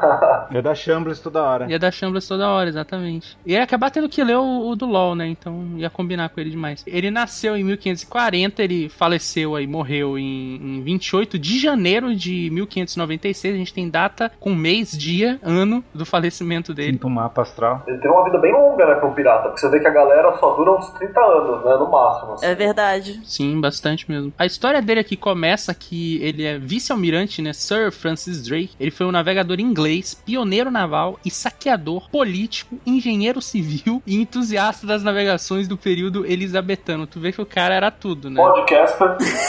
podcaster, exatamente, fazia tudo isso. Cara, é fudido, hein? O cara era podcaster, nas horas vagas ele organizava evento, né? Atendente de telemarketing, né? Já dirigiu Uber. Plantou uma árvore, adotou uma criança da África, fez várias coisas, né? Várias coisas. É, o cara, vida completa, né? Não à toa viveu bastante, né? Uhum. Várias experiências. É, ele foi o primeiro inglês e o primeiro capitão de um navio não espanhol a dar a volta ao mundo, né? Incrível, incrível. E realização pra você pôr no teu currículo, né? Primeiro cara inglês a dar a volta ao mundo. Pô, Não, porque já não basta ele ser pioneiro naval, saqueador político, engenheiro, civil, tudo isso daí. Não, já não basta. Ele tem que ter dado a volta no mundo também, né? eu provavelmente nunca vou dar a volta no mundo nem de avião, então não sei. E ele também era o segundo em comando da frota inglesa contra a Armada Espanhola em 1588, que a gente vai falar mais pra frente, que é muito foda. Exatamente. Todo mundo tratava com a Espanha, né? Cara, a Espanha é muito querida. Desde o gladiador, todo mundo trata com o espanhol. Se desse bobeira lá naquele território, eles iam lá e espanhava tudo. Espanhava, pegava tudo. Já era. Eita. Então, Sir Francis Drake nasceu em Tavistock, região de Devon, na Inglaterra. Filho de Mary ou Elizabeth, porque não se sabe. Talvez ela tivesse esses dois nomes, não sei. É Mildmay ou Milway, né? Não tem aí exatamente uma pronúncia correta do sobrenome dela. E filho também do Edmund Drake, que nasceu em 1518 e faleceu em 1585. Ele, né, Edmund Drake, era um fazendeiro protestante que mais tarde acabou se tornando pastor. E o Francis Drake também era neto de John Drake e Margaret Cole. Quer dizer, tem muita informação sobre o Drake, né? É, é ao contrário dos outros, o o dele se destrincha bastante, né? Tem bastantes dados. A árvore genealógica do cara, né? É, muito bom. É que ele foi um personagem importante, né, na Inglaterra. Sim. Pirata é criminoso, né? Pirata comum ninguém quer saber. Agora, como ele é um personagem histórico importante, Ele é um ícone, ele é um herói lá na. Ele é um herói lá na Inglaterra, Sir Francis Drake. Mas então, o Francis Drake recebeu seu nome em homenagem ao seu padrinho Francis Russell. Né? Drake era o segundo filho de uma família de 12, porém não teve direito à herança da fazenda de seu pai. Ou seja, ele teve que formar a sua própria carreira. Teve que ter carteira assinada. Não que ele devesse ter tido muita dificuldade, né? Porque o cara tem um currículo que, né? Terminou melhor que os irmãos dele, no final das contas. Se bestar. Eu chegava que nem a Daenerys do Game of Thrones. Eu sou o filho. o não queimado, o pai dos dragões, o libertador de correntes, O rapper. o podcaster. Caramba, hein? Daí, durante a ascensão do catolicismo romano, ó, vamos falar de igreja. Em 1549, a família de Drake foi forçada a partir para o condado de, de Clark Kent. Não, de Kent. Com 13 anos, aí Drake partiu para o mar. Olha, eu já vi essa história antes. Em uma embarcação mercante, aos 20 anos se tornou mestre do navio. Com 20 anos? Caramba, eu aqui em casa ainda. Com 27. Com 27. Eu aqui em casa gravando podcast com 27. Passou o começo de sua carreira treinando suas habilidades de navegação das difíceis águas dos mares do norte. Olha só. Após a morte de seu capitão, tornou-se líder de sua própria embarcação. Olha aí. E aos 23 anos de idade, Drake fez sua primeira viagem para o Novo Mundo. Olha aí. Meu Deus! Encontrou um Zionkou lá. É, sob as velas do navio da família Hawkins, de Plymouth. É isso, não? Acho que é Plymouth. Plymouth. Na companhia de seu primo, Sir John Hawkins. Olha, o Hawkins era... Olha aí. Era primo. Junto, Hawks e Drake foram os primeiros ingleses a traficar escravos em expedições. Pra quem já escuta o Apex Cash dos verdadeiros piratas, inclusive, já sabe dessa história porque o Sir John Hawkins já apareceu aqui no Apex Cash, já falamos dele. Inclusive, tá aí mais um motivo pra conferir os outros Apex Caches. Já entrevistamos ele. Já, a gente, ó, foi, foi um negócio que a gente foi conversando, o Caio foi lá fazendo, cripto, como é que fala? Vai escrevendo, criptografando, né? Não, é... Não, não é criptografando, não, é... transcrevendo. Transcrevendo, sei lá, foi fazendo os negócios aí, os negócios que o, que o Xavier fazia, do Chico Xavier fazia. Ah, isso aí, peraí, peraí, é. ah, Psicografando. Psicografando, isso. Mr. Caio foi psicografando. Psicografando, isso. É, quase igual. Criptografando, eu 27 aqui. Tava criptografando os dados, né? Pra poder não ser. Não, ninguém descobrir o que, que tava É falando. de tanto andar com o Baruque que dá isso. Tá vendo? É culpa do barulho. Culpa do Baruque, viu só? Nem tá aqui, é culpa dele. É, deu chambliss. Por volta de 1563, assim, mais ou menos ali. Eu acho legal esse por volta, né? O cara da data exata, assim, coloca um por volta que é pra estiver errado. É. Talvez, história é isso. Cadê a ciência exata, né? Cadê? Margem de erro de dois anos. Mas pra mais ou pra menos, talvez uns, uns 500 em alguns casos. Bom, É. Ele navegou a oeste da capital espanhola, né, atraído pelo monopólio de prata espanhol de Novo Mundo. Lembra aquela história de arrancar a prata daqui da, do México, da, das Américas, Uhum. que eles faziam muito, e ele estava de olho nisso. Lembrando que ele gostava de, de detonar a Espanha como um bom inglês, a Espanha tinha o monopólio do mar na época, então tinha que enfrentar ele mesmo. O Drake ganhou antipatia com a Espanha. Primeiro, devido à falta de receptividade dos espanhóis com estrangeiros. Já- imagina o que ele achava dos franceses, então, né? Eles não vão com o cara dos espanhóis. Né? É, pô, é isso que eu tava pensando, cara. Isso que eu tava pensando. Puta, porque francês é, é. Todo amor ao francês, mas vocês são mal educados. Então, vamos falar.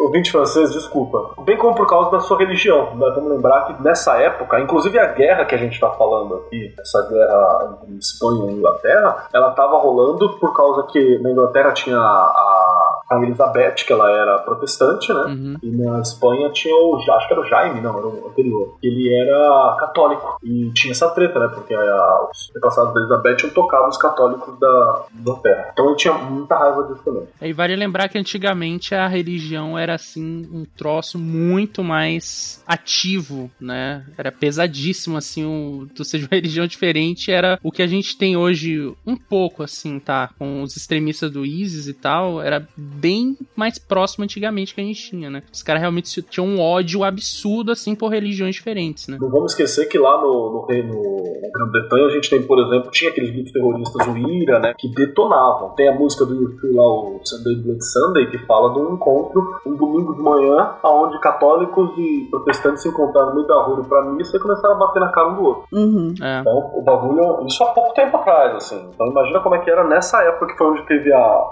o rompimento, né? Enfim, a, a hostilidade, né, foi, a, foi aguçada, aumentou por meio de um ataque surpresa por parte dos espanhóis em San Juan de Lua, em 1568, provavelmente, mais ou menos.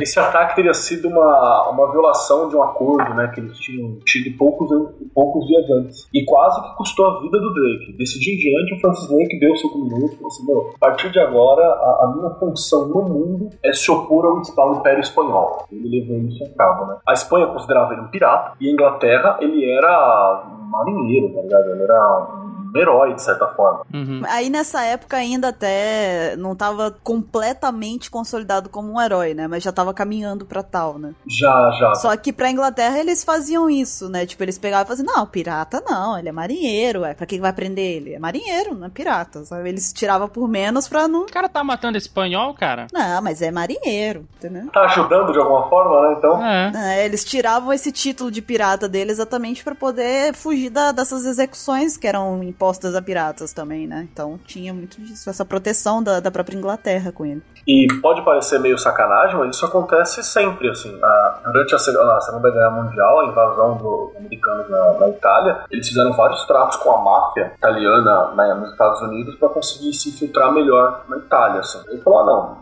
não é um mafioso, ele é um cara que tá ajudando os Estados Unidos, ó. O cara é um criminoso também. Sim. É, em uma segunda viagem, né, o Drake se envolveu em uma batalha contra os espanhóis que acabou custando muita vida inglesa, muita mesmo. Mas graças ao, ao vitória nessa batalha, ao desenvolvimento dessa batalha, a rainha Elizabeth, aquela do período elizabetano, aquela Uhum. Uhum. né, que foi a patrona do Shakespeare, a rainha virgem, ela curtiu o que foi feito pelo, Drake e falou, não, você tem o meu favor agora. Isso. Hum. Caiu nas graças da Rainha Elizabeth. É, e olha só que coisa absurda que é isso. Você tem o favor só de uma das maiores potências do mundo. Tipo, sei lá, eu ia falar Estados Unidos, mas não quero o favor dos Estados Unidos. Não quero. Principalmente agora com o Trump, né, cara? Deixa lá, fica o teu favor, tu aí. é, não, tô, tô legal, tô legal, obrigado. Tá bom, tá bom. Ah, mas sim, e a, a aventura mais celebrada do Drake nos mares do Caribe é o sequestro do trem de prata espanhol na cidade Nombre de Dios, imagino que seja assim, em março de 1573. Como ele estipulou mês aí, eu vou dar dois meses pra mais ou pra menos, então em vez de anos. Mas com uma tripulação composta por vários franceses e escravos africanos que escaparam dos espanhóis, saqueou as águas que cercam Darien, Uhum. seria em espanhol, é, que fica no atual Panamá, né? E seguiu o trem de prata até o porto mais próximo, em Nombre de Dios. E nessa aventura adquiriu uma enorme fortuna em ouro, mas precisou deixar pra trás outra fortuna em prata por ser peso demais pra carregar até a Inglaterra. Aí Ele olhou ali o backpack dele e não tinha mais espaço, aí ele teve que deixar uma parte. Não tinha mais slot. Não tinha slot, não tinha como. Mas imagina que situação, né, cara? Quanto que ele tinha que ter de fortuna pra ele olhar e falar assim: ah, É. é peso demais, deixa aí. Deixa a prata, não tem problema. Bizarro.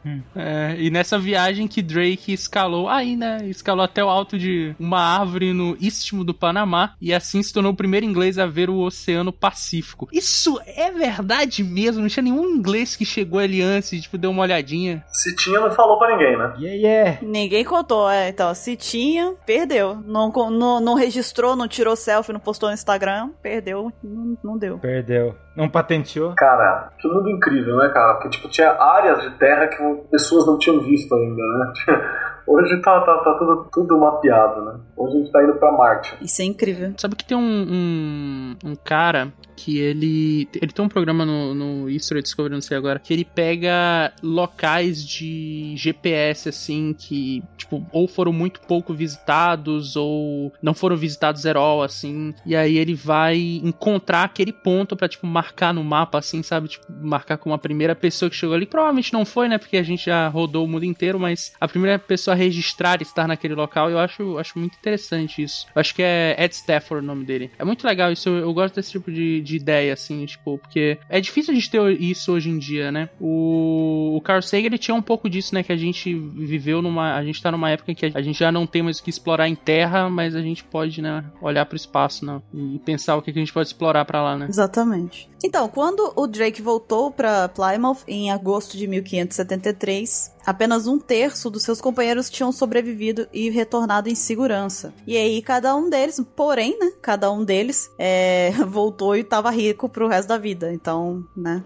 Compensou. Porém, a Rainha Elizabeth, que até então estava financiando aí as expedições e os saques do Drake, assinou um termo de trégua temporária com o rei Filipe II da Espanha. E, portanto, né, o, ela não pôde reconhecer essas conquistas do Drake. Olha aí que infelicidade. Mas todo mundo lá na Inglaterra sabia, né? Todo mundo sabia, então tá bom. Então o Drake é o cara que dá os spoilers. Drake é tipo o Ruffy em Ines Lobby, sabe? Ah. Ou o Ruffy em, em Alabasta, sabe? Ele faz as coisas, mas não, não é reconhecido as coisas que ele faz. Não leva o crédito. Não leva o crédito, exatamente. Mas aí, ô 27, ele resolveu dar a volta ao mundo. É, é. Tava sem nada pra fazer, né? Imagina, acordei de manhã, né? Enquanto uns acordam de manhã e quer comer coração, ele acorda de manhã, vou dar a volta ao O mundo. que, que eu vou fazer pra poder. Pra daí o pessoal me reconhecer? Que os, os espanhóis se entretar. Vou dar a volta ao mundo. Eu, quando eu acordo de manhã, eu penso assim, poxa, o que que eu vou fazer? Vou comer pão, vou tomar iogurte, vou tomar leite. Eu já me arrependo e volto a deitar já. É, aí eu já deito de novo e falo, ah, tenho 10 minutinhos a mais, posso dormir. Ele não, ele acordou, olhou pro mundo e falou, tá aí, vou dar a volta ao mundo. E o que que ele fez, 27? Ele partiu em 1577 e a sua solene rainha Elizabeth financiou uma nova expedição de Drake. Essa rainha faz muito favor pra ele, vocês não acham? Ela gostava do cara. Só quero dizer aqui que o título de Rainha Virgem pra Rainha Elizabeth, ele é só porque ela não casou, tá? Só pra avisar, por foto.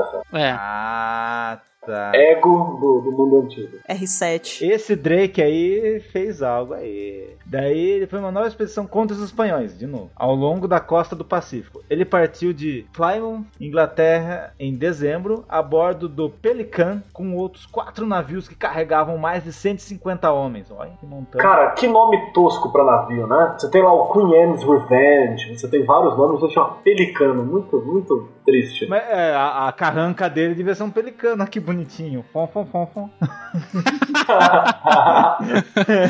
Fom, fom, fom, fom, tá bom. Você tá falando isso pro cara que se tivesse uma tripulação pirata ia com certeza colocar uma carranca de gaivota. É. Sim. gaivota, legal, legal. Então. Uma gaivota carregando um panda, já pensou que louco? Com o cara na carranca? Com a assim? cara de panda, né? A gaivota com, com. Em vez dela tá carregando um bebezinho, ela tá carregando um, um panda, sabe? Um bebê panda. Perfeito. Tudo no tamanho original ainda. Um um. É. É assim que os pandas nascem. Então, após cruzar o Atlântico, dois navios de frota tiveram que ser abandonados na costa da América do Sul. Foi alguma coisa aí. né? Vai ver que acabou a gasolina, né? Acabou a gasolina. Exatamente. Provável, foi isso mesmo. Esse Drake era muito mimado. Dá uma. Mó sacrifício os caras têm navio. Eu vou abandonar aqui, porque ganhou, né? Mas a rainha tá dando, né, cara? Então tá ótimo. A rainha que deu, deixa aí. Daí Drake foi do Atlântico ao Pacífico através do estreito de Magellan. Mazeran. Era venenoso esse estreito. Momento em que a tempestade lançou para muito longe, ao sul do estreito. Ah, falei que tinha uma tempestade? Daí os três navios restantes viajaram ao sul do continente. Essa rota ficou conhecida como a Passagem de Drake. Mas a rota ao sul da Terra del Fuego, na base do continente sul-americano, onde os oceanos Atlântico e Pacífico se encontram no Cabo Horn, só foi descoberta em 1616. Olha só. Tem o Magellan, tem Aldebaran, tem Terra del Fuego. Aldebaran. É, o Cabo, o, o Cabo Horn, inclusive, a título de curiosidade, ele é o ponto mais meridional da, da América do Sul. Lá na pontinha mesmo, né? É onde se encontra, né? A ilha. Tá localizada a ilha de Hornos, né? Aí, tipo, é uma porção, essa partezinha é uma porção que pertence ao Chile. Então, essa partezinha aí mesmo que a gente tá falando só foi descoberta em 1616, apesar do Drake ter passado por ali, né? Na, pela parte da água. De novo, ninguém deu valor pelo que ele fez. Caramba, viu? Só pra explicar uma, uma outra coisinha também. Ele descobriu a rota, essa a passagem de Drake, mas ironicamente ele nunca passou por ela. Assim, tá? Ele optou por água um pouco menos turbulenta pelo Estreito de Magalhães. Tipo assim, ele encontrou a rota, descobriu a rota, acho que chegou aí algum navio servo dele pra lá, com os navios que acompanhavam pra mapear ou coisa assim, mas ele optou e falou que não dava pra passar por ela nesse momento. Ele ficou com o nome só por ter descoberto. Foi uma coisa que eu achei interessante também. Ele descobriu a rota no mar, né? Ele olhou assim e falou: Olha, por ali dá. eu acho que dá. Eu acho que dá. Segue lá. Vai na frente. Qualquer lugar que ele pudesse fazer isso dava também, né? Olhando em volta assim. Bom, e algumas semanas depois né, de ter feito esse caminho, ele Drake chegou ao Pacífico, né, nas tempestades violentas. Isso é outra coisa bacana. Chamar o Oceano Pacífico de Pacífico é muito sacanagem, né, cara? Mas tá bom. É uma sacanagem. É, é irônico, né? É igual grande, a grande line lá, que é o paraíso, então. É, exatamente, tá cheio. É. Bom, enfim, várias tempestades violentas ali no Pacífico, né, e acabaram destruindo é, mais de um dos navios, né, e forçando o outro a voltar pra Inglaterra. O Drake seguiu em frente, em um único navio, e, e que recebeu o nome de Golden Rim, Golden Hand, a Corsa Dourada, né, em homenagem ao Sir Christopher Hunton, que é devido à sua armadura. Contei que esse cara. Esse cara gosta de pássaro, hein? Tô gostando dele. O, o Golden Hind navegou sozinho pela costa da América do Sul, banhada pelo Pacífico, então não é, é a costa do nosso lado, né? Do lado de lá. Uhum. Atacando portos espanhóis como Valparaíso, e o Drake capturou vários navios espanhóis e tirou vantagem dos mapas mais precisos que esse navio tinha, porque ele não conhecia o Pacífico, lembrem-se disso, então ele precisava de mapas ali. Uhum. E como já estavam né, mapeando, cartografando, ele foi importante para ele sobreviver e conhecer essa costa. É, em busca pela passagem noroeste, né, pode ser que o Drake tenha passado pela costa canadense, uma vez que em seus, é, seus contos de viagem ele fala sobre águas geladas. Então pode ser que ele tenha chegado nessa parte mais Uhum. e ele acabou por fim decidindo dar a volta depois de não ter encontrado a lendária passagem para o Atlântico, né? E olha que louco, né? Tinha essas coisas também da. Além de não ter conhecido todo o planeta, tinha essas áreas lendárias, né? Ah, ali há uma passagem. Sim, que ninguém sabe se realmente tem. Fulano contou que tem. Quem contou? Ah, eu, eu tenho um amigo, né? Que foi não sei aonde aí. Meu primo. Encontrei um bêbado num boteco em Tortuga que falou pra mim que dá pra chegar ali. É, exatamente. Hoje em dia, tudo que a gente vai ter isso é, sei lá, meu primo zerou Super Mario em 5 minutos, né? É isso que a gente tem de, de lenda, né? E no dia 17 de junho de 1579, o Drake chegou em Point Loma, uma das terras espanholas mais ao norte, né? Sendo hoje uma comunidade beira-mar de San Diego, lá na Califórnia. E ele ficou por um tempo na região, consertando e restocando seus navios, além de ter criado um relacionamento amigável com os nativos. E aí o Drake ele deu o nome ao porto de New Albion, né, que em latim significa Nova Inglaterra, e reivindicou as terras como sendo território inglês. Ele chegou lá, era terreno do- dos espanhóis, ele pegou, fez amizade com todo mundo, falou, tá bom então, aí eu vou botar o nome de Nova Inglaterra. Ele não perguntou, ele só pegou e falou, ah, tá bom, agora é meu, tá? Um abraço pra vocês. A partir de agora, né? Esse lugar se chama Nova Avião. Eu só acho que a Buru tinha que conhecer esse lugar aí. Por quê? Hum. Esse Point Loma aí. Justifique sua resposta. Só quis fazer esse comentário. Ah, Ponte Loma. Paloma. Tá Ah, Ah, nossa, caramba! nossa, cara! Nossa, eu demorei? Que rolê. Da hora. Interessante, beleza. Caramba. Ó, Nossa. Caraca, eu estou compreendendo o 27, meu Deus! Olha aí, cara, tá. esse aqui foi igual aquele meme da, da- do cérebro que vai transcendendo, assim, a pessoa vai tipo. É. Foi tipo isso. Point, loma, poloma, né? E vai, vai transcendendo assim. Fazer aquelas, aquelas linkagens do, da super interessante, de Point Loma a Paloma. E vai fazendo várias ligações, assim, até chegar na. É. Ó, então, agora, já sabe que um dos 27 lugares no mundo que a Buru tem que ir é o Point Loma. Point Loma, tá bom. Eu vou lá então, 27. Ok, 27. Ainda bem que é fácil, né? San Diego, Califórnia, já aproveita, vai na Comic Con. É, tá fácil. Vou, vou ali dar um pulinho ali amanhã. É, o irmão de Drake, ele foi torturado durante um longo período na América do Sul, né? A América do Sul é bem grandinha, né? Bem preciso isso, né? Ele tava na América do Sul sendo torturado, ele podia estar em qualquer lugar. Tá lá. né?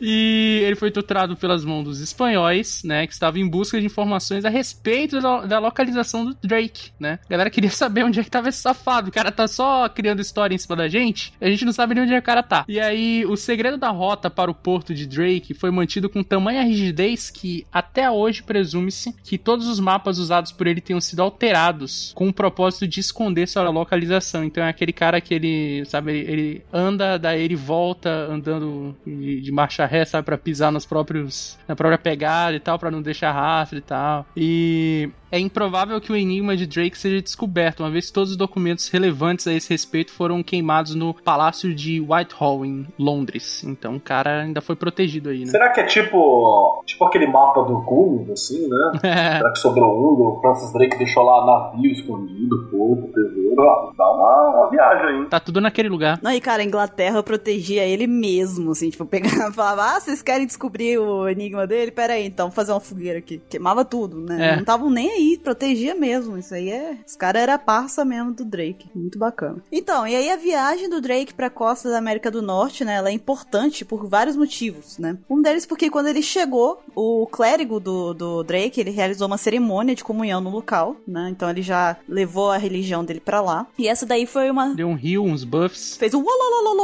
lá. É, exatamente. E essa foi uma das primeiras igrejas protestantes lá no Novo Mundo. E aí o Drake começou a ganhar prestígio às custas do papado, né? O Drake seguiu na direção do oeste, pelo Pacífico, e poucos meses depois ele chegou às Ilhas Molucas, que são um arquipélago da Insulíndia que faz parte da Indonésia, né? Fica localizado entre Celebes e a Nova Guiné. Então, durante a viagem pela ponta da África, Francis Drake fez várias paradas e eventualmente deu a volta no Cabo da Boa Esperança, é, chegando a Serra Leoa no dia 22 de julho de 1580. E aí, no dia 26 de setembro, aniversário desta que vos fala, Ó. o Golden Hind partiu em direção à Inglaterra com Drake e mais 59 tripulantes a bordo, junto com uma vasta mercadoria de especiarias e tesouros espanhóis que foram saqueados. Sempre os espanhóis. É, lá em cima a gente falou da, da piadinha, né? Que parecia que os lugares mais desgraçados têm um nome bonito. Esse lugar que é o Cabo da Boa Esperança, o Cape Hope, né? Também tem esse nome. Tem esse nome é, bonitinho porque o rei resolveu dar para convidar as pessoas a visitarem aquela região. Porque o marinheiro que descobriu chamava de Cabo das Tormentas. Ó. Falando que era um inferno e pela dificuldade de navegar ali. Tem até um relato também, que é, peraí, fala de relato. Partindo dali, houveram vista daqueles grande e notável cabo, ao qual El Rei Dom João II lhe chamou de Cabo da Boa Esperança, por aquilo que prometia para o descobrimento da Índia tão desejada. E tem uns videozinhos, cara. Abre primeiro, só que você já vê que lugar desgraçado. É um barco gigante tentando navegar no lugar, cara. Imagina, isso que é um barco petroleiro, assim, que o vídeo foi feito. Imagina um, um barco de madeira, a vela, tentando contornar esse lugar. É, cara. Nem o barril do Ruff consegue. Eu vou botar esses vídeos no post aqui do Apex Cash pra vocês também darem uma, uma olhada lá. Que realmente, cara, meu Deus, não tem como. Boa Esperança é conseguir chegar do outro lado, né? Pra conseguir me safar é Boa Esperança. É. O que, que uma propaganda não faz, né? O cara vai lá e troca o nome pra atrair gente, porque, né? O cara era marqueteiro. É, marqueteiro. Visionário da época. Chega mais. Uhum. E o que mais, 27, que tem nessa aventura louca do Drake? Depois que ele saqueava tudo, a parte dos lucros pertencia à coroa e ultrapassou os ganhos do país referentes a um ano inteiro inteiro. Olha só, hein? Cara, faturou tudo. Aclamado por ser o primeiro homem a dar a volta ao mundo, Drake recebeu o título de Cavaleiro da Rainha Elizabeth a bordo do Golden Hind. Tornou-se prefeito de Plymouth e membro do parlamento. Cara tem todos os títulos do mundo, até o Green Card. E daí a rainha ordenou que todos os registros das viagens de Drake fossem classificadas como informação confidencial. E todos que tiveram acesso a eles tiveram que jurar silêncio absoluto. O cara era o arquivo X do negócio. Sob pena de morte. Seu objetivo era manter atividades de Drake longe dos olhos do país rival. Uma outra coisa interessante aqui, só pra, pra contar, é que na época da, da Rainha Elizabeth, ela tinha vários espiões. Uhum. A Rainha Elizabeth ela era muito ligeira com isso. Ela tinha vários espiões. O Francis Drake era um deles, e o outro era o John Dee, que era o mago da coroa. John Dee? Di! Dee, de, de, de... Calma, gente, calma, calma, calma.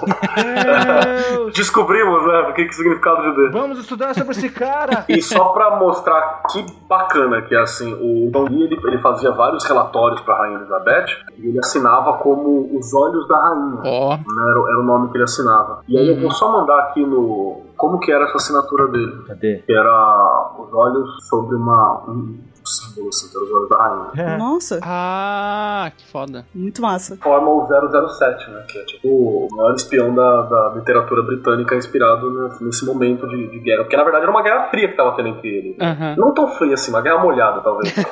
Tinha barcos. Muito legal isso. Tô aprendendo bastante com esse cast. É o 007, cara. Puta, eu piro nessa história. Eu tô com meu chapeuzinho de formatura aqui.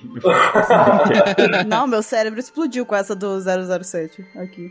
Cara, a primeira vez que eu descobri também eu fiquei bizarro. Não, eu achei que era um cara fazendo continência. Às, às vezes era, né? Ó, são duas bolas e um set aí. 2 e 7, pronto. Bum. Agora explodi, meu. Tchau. Agora ele tá segurando o canudo do diploma na mão.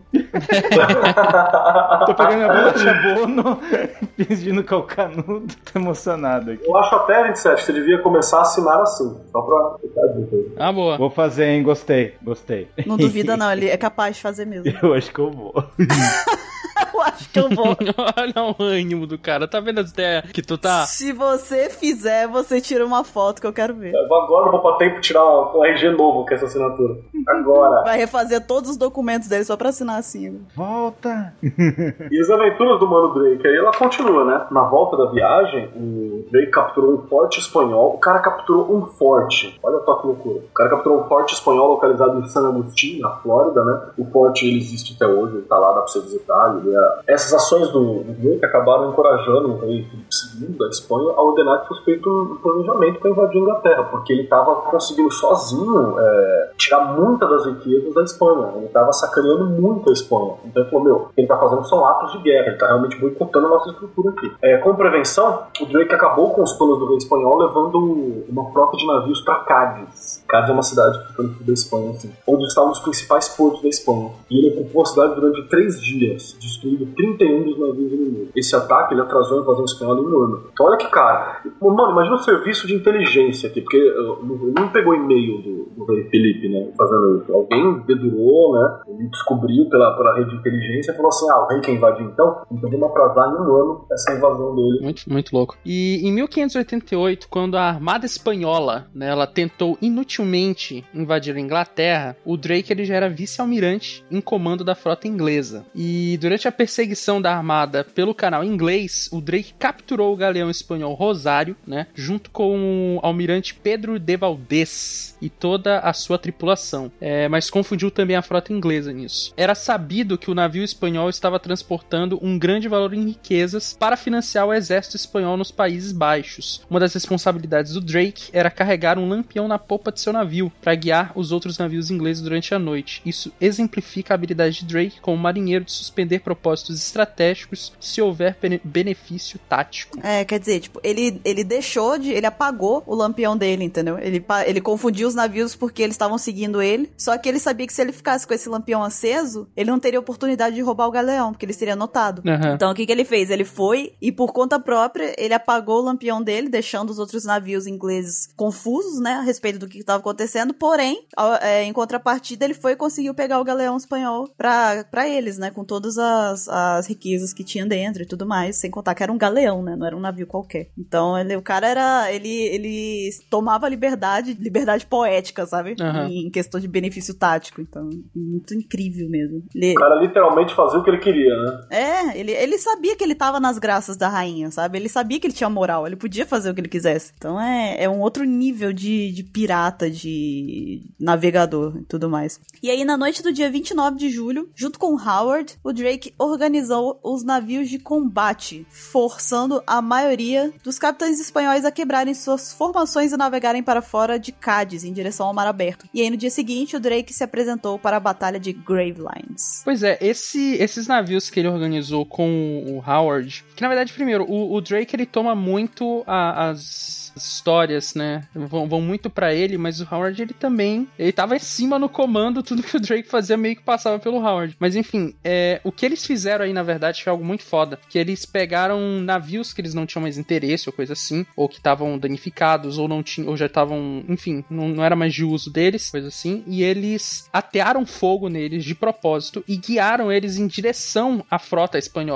Pra causar caos, causar terror, fazer quebrar a formação e tal. Então, eles fizeram isso de estratégia, sabe? Então, eles tacavam fogo no navio, mandavam em direção à frota espanhola pra poder causar o terror ali. Isso é muito foda, cara. Imagina isso numa batalha, isso deve dar um terror absurdo, né? Porque os caras estão no navio lá e aí vê uma bola de fogo vindo na tua direção. É assustador, né? É, o fogo, o fogo é uma das coisas que mais se teme quando você tá falando de navio, né? Porque Sim. queimar ali, meu, já era, você vai morrer feiamente, assim. Então, a Buru tinha falado da Batalha de Gravelines, um dos contos mais famosos, mas provavelmente fictício, sobre a vida de Drake. Diz que antes da Batalha de Gravelines ele estava jogando um jogo com tigelas, em Plymouth. Ao ser avisado da aproximação da frota espanhola, Drake teria dito que havia tempo de sobra para terminar o jogo antes- e ainda assim derrotar os espanhóis. Essa batalha foi o ponto alto da incrível carreira do marinheiro. Que exibido, não? Que audaz! Terminar o joguinho aqui, já nós vai matar o, dá o tempinho. Tô terminando o LoL aqui. Exatamente.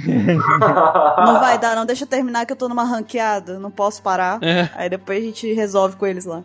Meu Deus. Nossa, cara, prepotente pra burro, né? Mas é que ele podia, né? Com o histórico desse. E fora que ele já tinha o benefício do medo, né? Uhum. Se o teu inimigo te teme, você já tá na frente, né? Bom, em 1589, o ano seguinte à derrota da Armada Espanhola, assim, absurda, Drake foi enviado para libertar Portugal, que havia sido anexada pelo rei Filipe II, né, devido a uma união pessoal, um casamento. É, durante a viagem, o Drake saqueou a cidade espanhola de Corunha e passou pelo caminho, viu a cidade espanhola e falou: Vem cá, né? É. Tô andando por aqui, não tem nada com você, mas vamos matar todos e pegar as riquezas. Essa enorme expedição naval e terrena, que ele utilizou a armada inglesa para tentar invadir, foi uma falha terrível devido à falta de organização, treinamento ruim e suprimento escasso. né? Isso foi uma virada assim, crucial nessa guerra anglo-espanhola. Foi esse momento onde você teve o ponto de virada. Provavelmente isso aconteceu porque o Drake também estava em alta conta, né? Você começou a ficar confiante demais e acabou cometendo erros primais, né? Uhum. Uhum. E nos últimos anos aí da vida dele, a carreira marítima do Drake ela continua até seus 50 e poucos anos. Em mil 50 e poucos, tá vendo a precisão histórica aí, né? Em 1595, depois de uma campanha desastrosa contra a América Espanhola, onde ele sofreu várias derrotas seguidas, ele atacou sem sucesso a cidade de San Juan, em Porto Rico. Os atiradores espanhóis do Castelo El Morro dispararam uma bala de canhão na cabine de Drake, mas ele sobreviveu. Foi tipo o Ruffy lá no Baratie, né? E em 1596, o Drake morreu vítima de disenteria, enquanto atacava novamente, sem sucesso, a cidade de San Juan, onde alguns navios do, de tesouros da Espanha haviam procurado por abrigo. Ele foi sepultado no mar em um caixão de chumbo próximo a Porto Belo, no Panamá. E disenteria, que morte horrível, né? Porque o cara basicamente morreu cagando. Que cagada, hein? Que merda, cara. É, a disenteria é tenso, tá? Não é. O cara não tava ali com uma dorzinha de barriga, tem sangue, é uma coisa feia. Então. Febre, dor abdominal, várias coisas, né? E é causado por uma bactéria, né? Que simbolismo será que esse lance do caixão de chumbo no mar? É pra não zoar o corpo, né? Tipo assim, se enterrasse em algum lugar em terra ali, enterrar o corpo e fazer um inferno no corpo, cara. Nego entenda como espanhol, né? É, espanhol, espanhol. É, eles iam profanar o, o corpo dele de todo jeito possível. Ah, Num caixão de chumbo, vai pra dentro do mar e nunca mais ia achar, né? Então você respeitava ali a morte. Uhum. Uhum. E você também corria o risco contrário, né? Daquilo virar, sei lá, um ponto de peregrinação. Mais ou menos o que fizeram com o Bin Laden também, né? Pra não ter problema dos dois lados, eles jogaram o corpo no mal. Uhum. Uhum. E só pra explicar um pouco melhor, contextualizar, a disenteria ela é disseminada rapidamente por alimento e água contaminados, o que justifica aí, é, a gente consegue compreender como que ele poderia ter contraído isso aí, né? Em viagens e tudo mais. Uhum. Eu tenho toda semana, hein? Cara, não. Tá doido, menino? Não brinca com isso não, cara. Você não, você não tem disenteria, vai por mim, você não tem. É. Não, era só tomar Floratil. Eu tô com um aqui, ó. Menino, não é, não é a mesma coisa do que você tá pensando. Não é. Não. Vai por mim. Quando você estiver cagando sangue, andando e cagando sangue, assim, escorrendo pela tua perna, aí o bagulho tá feio mesmo, viu, mano? É. Ah, não, ainda tá marrom. Ok, informação demais. Too much information. E o Drake, ele influencia muito na cultura popular. Ele tá, ele faz parte da cultura popular. E aí a gente tem algumas coisas relacionadas a ele que foram se perdurando aí ao longo dos anos que se seguiram depois da morte dele. E tem uma lenda popular que diz que se a Inglaterra correr perigo, se você bater no tambor de Sir Francis Drake, faz com que ele volte pra poder salvar o país, né? Uma, é tipo uma variação da lenda do herói adormecido. Então eles têm essa lenda lá na Inglaterra, tipo, tá correndo perigo, bate no tambor que Sir Francis Drake vai voltar e salvar o país. É, virou um herói mesmo lá, né? E aí os feitos do Drake foram exaltados pelo poeta vitoriano patriota Sir Henry Newbolt no poema O Tambor de Drake. Olha aí, o tambor do Drake, né? Um poema de nome similar foi escrito também pela poetisa vitoriana Nora M. Holland. E existe uma escola em San Anselmo, lá na Califórnia, que tem um nome dado em homenagem a Drake. Olha aí que legal. Tem mais coisas também, né, 27? Tem uma grande estrada no sentido leste-oeste do condado de Marin, não sei. Califórnia recebeu o nome de Sir Francis Drake Boulevard. Ela conecta Point San Quentin na Baía de São Francisco por- com Point Reyes e a Baía de Drake. Cada um desses pontos é considerado como sendo um dos locais em que Drake teria aportado. Isso é um fato. Muito legal. O outro fato é uma das quatro casas da escola pública britânica, Churchill Colle- College, Churchill College. recebe o nome de Drake. Olha só, o cara é bom, hein? Embora a Inglaterra considere Drake um herói, os espanhóis carregam um enorme ressentimento contra o marinheiro. O Dera, né? É, né? Por que O será? cara era o maior troll ever dos espanhóis, né? Considerando um pirata cruel e sanguinário que costumava saquear portos espanhóis indefesos. Drake ou Draco, dragão, seu nome espanhol, foi tratado como uma espécie de bicho-papão durante os séculos por conta de suas invasões perversas. O Drake vem te pegar, né? Caramba. Uhum. Puta, mas isso que é uma vida bem vivida, né? O cara virou tipo escola de Hogwarts, né? Virou uma casa de, da Church's College, casa do dragão, assim, ainda temido por um povo inteiro. Criminoso, herói. O que esse cara não foi, né? Podcast. É, É, foi tudo praticamente. foi tudo. Tudo que ele podia ser naquela época, ele foi quase. E eu tive uma teoria. Manda, Hum. pode mandar, pode mandar. A teoria sobre o Drake real, vai. Não, eu tive uma teoria de One Piece. tá, diga. Se o Mihawk não foi um Zoro, que era um cara que era sozinho e quis ser o melhor espadachim do mundo, Hum. se o Mihawk tinha uma tripulação, será que a tripulação dele não é a do X-Drake? Hum, Porque eles se vestem do mesmo jeito. Ah, tá, veio da roupa. Da estética. entendi, foi da estética. Eu vendo essa história do Francis Drake aqui também levanto que, na verdade, o Drake não trabalha ainda com a Marinha, né? É. Então, você que não trabalha pro Mihawk? Ah, eu acho que pra alguém ele tá trampando. Porque eu até lembro que. Eu não lembro quem foi que falou. Se foi o Akainu, que tem uma fala. Eu não lembro quem foi. O Almirante, eu acho que falou uma coisa dessa dele. Então, eu não sei. Assim. Estou esperando muito do Drake. É. Eu só acho estranho ele trabalhar pro Mihawk, porque o Mihawk, ele claramente tem umas influências espanholas, assim, no personagem absurda, né? Ah, é verdade. É, seria irônico. Seria estranho. Seria Oda. É, eu já tenho uma. Eu já imagino, assim, conseguir talvez teorizar um pouquinho a respeito do Hawkins com o Drake, sabe? Porque a gente sabe que o Hawkins está desaparecido agora, né? É. E talvez o Hawkins esteja é, trabalhando com o Drake, né? Em alguma coisa, não sei, pode ser, né? Com o Kaido e tal. Depois que o Hawks fugiu com, do Kaido, ele talvez esteja com o Drake, uma coisa. Fez um pacto com o Drake. É, porque eles eram primos, né? Parentes, né? Na, na história real. Então, talvez o Oda faça alguma, alguma aliança entre eles na- no anime, alguma coisa assim. Então. Interessante, interessante. E aí, achar pontos em comum com o Drake fica complicado, já que a gente não viu muita coisa dele ainda no anime, né? Na história. Mas. A gente tem uma aproximação, né? A Marinha, né? Acho que a Marinha é o que mais. A Marinha, o fato de um chamar dragão e o, o- a fruta azul do outro ser o, o tipo lendário do T-Rex, né? Tem uma, uma ligação ali também. Uhum. Dragão? Ele é um revolucionário? Pronto, olha lá. Pronto, começou. Explodindo o cérebro dele hoje. Os dinossauros, eles foram muito por verem o. Não tem um papo assim de por verem a. O que sobrou deles, os ossos, muitos achavam que era tipo, ah, isso aí só pode ser um bicho alado voando e gigantesco e coisa assim, um dragão, né? Então confundiam muito isso, né? Então vai ver, tem uma inspiração aí também até nisso. Uhum. E aí também, como nos outros, a gente tem um retratinho do Sir Francis Drake, com essa carinha inocente aí, que, com a mãozinha no globo, representando o mundo, deu a volta ao mundo. Ah, com a joiazinha do Titanic no pescoço. Eu sou o rei do mundo! Tá certo. Ele foi o primeiro a chegar em Laftar. Desbravou o novo mundo, né? Quase o rei dos piratas. E morreu de cagada. É. E morreu de diarreia sangrenta. Sabe o que a gente pode ver também que ele foi esperto, o Francis Drake? Que se ele morreu de diarreia, pelo menos ele já tá com a roupa numa cor próxima, né? Então não fica tão feio, assim, não aparenta tanto. É, olha. Aprendemos com o Deadpool, né? Eu ia falar isso, é verdade. É. Caramba, é a tripulação do, do Drake é Red Flag. E temos outro piratinha aqui, pra antes da gente encerrar o Apex Cash, vamos conhecer aqui a história de um outro pirata que levou o Oda a criar um personagem lindo, né? Muito lindo. Estamos falando de Cavendish, ou né, o, o real Thomas Cavendish.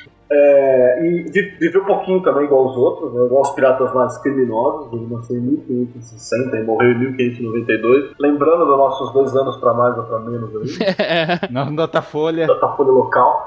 É, o Cavendish ele fez parte da expedição de Sir Richard Grenville, que seguia rumo à América já em 1585, né? E na volta para Inglaterra, o Cavendish começou a planejar a sua própria viagem com o objetivo de dar a volta ao mundo também, inspirando-se na viagem do Francis Drake. E ele era chamado de corsário elegante pela aristocracia europeia. Hum. Olha a cabeça do 27, olha a cabeça do 27. Brrr, na parede, explodindo. Em 1586, o Cavendish partiu de Plymouth, né, que já a gente já percebeu que era o porto do- do- da galera sair, tudo acontecia em Plymouth. Era tipo Lockdown, né? É, tal, tipo, a ponto de partida do- dos grandes, assim. Com três navios, e basicamente ele seguiu a rota do, do Drake, de 1577 e 1580. Porque já era um caminho que estava mapeado, o cara tinha conseguido fazer, e o objetivo dele inicialmente era dar a volta ao mundo. É, ele chegou no arquipélago de Cabo Verde, antes de se aventurar mais pro lado do oeste, e o Cavendish descobriu Port Desire, que hoje é chamado de Puerto Desairo, na Argentina. Depois de passar pelo Estreito de Magellan, que nós já descobrimos com o 27 que é venenoso, Uhum. o Cavendish saqueou navios de colônias espanholas na região da Califórnia antes de cruzar o Pacífico. Que é aquela coisa britânica, de tipo assim, estou passando por aqui, tem uma vila espanhola, né? É. Não custa nada eu matar pessoas e roubar os seus tesouros e o seu dinheiro. Tô de boas aqui. Por isso eu vou na Califórnia. Ver a vida sobre sangue. Tá certo. com Ray-Ban. É, e durante suas viagens, antes de passar pelo Oceano Índico, o Cavendish ele passou pelas Filipinas, né, Ilhas Molucas, que é o arquipélago da Insulíndia, né, que fica lá entre a Indochina e a Oceania, e também por Java, a linguagem horrível, ok? eu gostava de Java, viu? Deus eu tenho. Deus tenha. Ai, que é a segunda maior e principal ilha da Indonésia, Java, né? Então, e aí, o Cavendish deu a volta no Cabo da Boa Esperança e chegou em Plymouth no outono de 1588 com apenas um navio restante, mas... Mostrando, né, que o lugar era maravilhoso pra se passear mesmo, né? Por que, que essa galera acreditava nesse nome? Por quê? Não, não pode. O cara foi pra Argentina. Essa propaganda enganosa aí. Foi pra Califórnia, foi pra Indochina, chegou na Boa Esperança, aqui tá de boa. Ah, olha o nome, que beleza. Vamos lá, né? Tinha três navios, perdeu dois, né? Uhum. Caramba! Mas pelo menos esse navio restante estava repleto de tesouros de todos os tipos. Então, né? Pelo menos. E Dá aí, pra comprar outro navio. O Cavendish navegou todo o planeta num período de 26 meses, ou seja, ele levou 7 meses a menos que Sir Francis Drake em 1591, sendo assim a terceira pessoa a circunnavegar o mundo. Mas aí fica mais fácil também, né? Ele já sabia mais ou menos a rota, por isso que ele foi mais rápido aí. Eu tinha o GPS do Drake, Só pra sossegar o 27 aí, pode ser, eu acho, que tem um mês a mais aí no também acho, Datafolha. Datafolha. Ah, 27. Olha aí, vamos botar uma margem de erro, né? É. Ele fez em 27 meses, certeza. Uhum. E aí, entre 1591 e 1592, ele esteve presente na costa brasileira, atacou e queimou as residências da Ilha Grande e fez pousadas em Ilha Bela, de onde ordenou o ataque à Vila de Santos e São Vicente. E aí ele fez reféns e pilhou grandes quantias em ouro e planejou ataques à Vitória no Espírito Santo. Olha só, hein? Olha só, o cara tava aqui do nosso lado fazendo merda, né? e hoje ele tem pousadas em Ilha Bela e aluga por 300 reais a diária. e nesse tempo aí que ele ficou na costa brasileira, atrapalhou a travessia do Estreito de Magalhães. Mas não, Mague... não Magellan, não é a mesma coisa? Não, mas no Brasil, Magalhães é outro, né? Ah, mas é. Não, mesmo... Será que... eu acho que é o mesmo nome, não é? Magalhães é o mesmo? Provavelmente. Provavelmente seja o mesmo. Deve ser o mesmo lugar. É o mesmo lugar, não é? Pai, se for, meu cérebro vai dar outra explodida aqui, se é que é possível. É o mesmo lugar. Magalhães é a tradução. Eu acredito em vocês, então. Perdendo a janela climática ideal para atravessá-la, perdendo muitos homens de sua tripulação que morreram de fome e frio. Então ele tentou passar por lá no venenoso, eu falei que era venenoso, e morreu, foi da tripulação. Tendo que voltar para Santos pelas baixas, realizou mais saques, porém acabou fugindo dos portugueses. E brasileiros armados que se prepararam para capturar Kevin Dish e seu bando. Olha que azar, né? Ó o Brasil representando, ó o Brasil representando. Arrastão. Imagina a pinta desses brasileiros armados. Ele pegou o binóculo dele e tava vendo os caras correndo. Puta, coitado do cara, né? Tinha um vendedor de canga. Os maluquinhos que faz saque na praia, né? Já tava lá de, de jeito. Né? Já tava lá. É, então, ele falou, eu, hein? Vou embora, vou pro Cabo da Boa Esperança que eu me dou melhor. Os caras com o boné virado pra trás, assim. Olha só, olha só que, que parada, hein? O cara sobrevive ao Cabo da Boa Esperança e não consegue resistir ao Brasil. Olha só, você vê como aqui o bagulho é louco. Olha só, tá vendo como é que é? Meu Deus, cara. Fudeu. E na- não aprendendo com isso tudo, né, o Cavendish ele teria organizado e iniciado uma outra grande expedição, dessa vez em direção à China, se preparando para fazer isso, né? Porém, morreu durante a viagem, em 1592. Algumas fontes informam que essa preparação do Cavendish e a morte dele teria ocorrido aqui no Brasil também, próximo ao litoral de Pernambuco, ali para cima. E hoje tem só uma, um conto assim, tem uma história em Ilha Bela, e se eu não me engano também em Pernambuco se fala um pouquinho, sobre um tesouro do Cavendish enterrado que a galera procura na costa. Tá vendo? Que ele teria enterrado uma parte dos tesouros lá e não teria sido encontrado até o momento. Ah, Brasília achou. Sim, ó, tem uma, tem uma frase que é, existe um grande enigma sobre a existência do tesouro, pois ninguém sabe dizer aonde ele foi escondido em Ilha Bela, disse um, um advogado que estuda isso em Ilha Bela, né? E assim começou a nova era dos piratas brasileiros. Aí tá todo mundo indo pra Ilha Bela. É, o- o- os fãs da OPEX comprando passagem agora. Eu acho que vai aumentar substancialmente, né, o, o nível de turistas em Ilha Bela depois desse OPEX Cash. Ah, vai. Quem descobrir, por favor, divida conosco aqui. É, a gente quer uma porcentagem, por favor.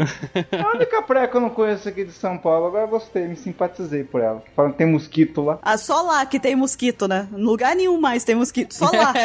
Não, mas lá, lá diz que o negócio é nível chino do Naruto lá. O, o problema não é nem os mosquitos, velho. Ilha Bela, você tem que achar um tesouro mesmo lá pra valer a pena. Porque, meu Deus, cara, só a barca pra atravessar aquilo deve estar uns 60 conto, assim. Quanto que tá um pão com manteiga? Toma 10 reais. É tudo caro na Ilha Bela. É essas lendas que eu ouço mesmo, por isso que eu nunca vou lá. Eles ao menos fingem que é gourmetizado pra, tipo, valer a pena e tal ou não? Nem isso. Tipo assim, é muito bonito o lugar. Tem, tem umas praias mais de boa, assim, mais pra trás, com camping, que é coisa mais, mais humana, humanamente pagável ali. Mas é, é muito simples ainda, saca? Eu acho não vale a pena. Pessoal de Ilha Bela, desculpa, desculpa, foi mal. Alguém de Ela Bela vai mandar uma mensagem revoltada. Foi mal, cara.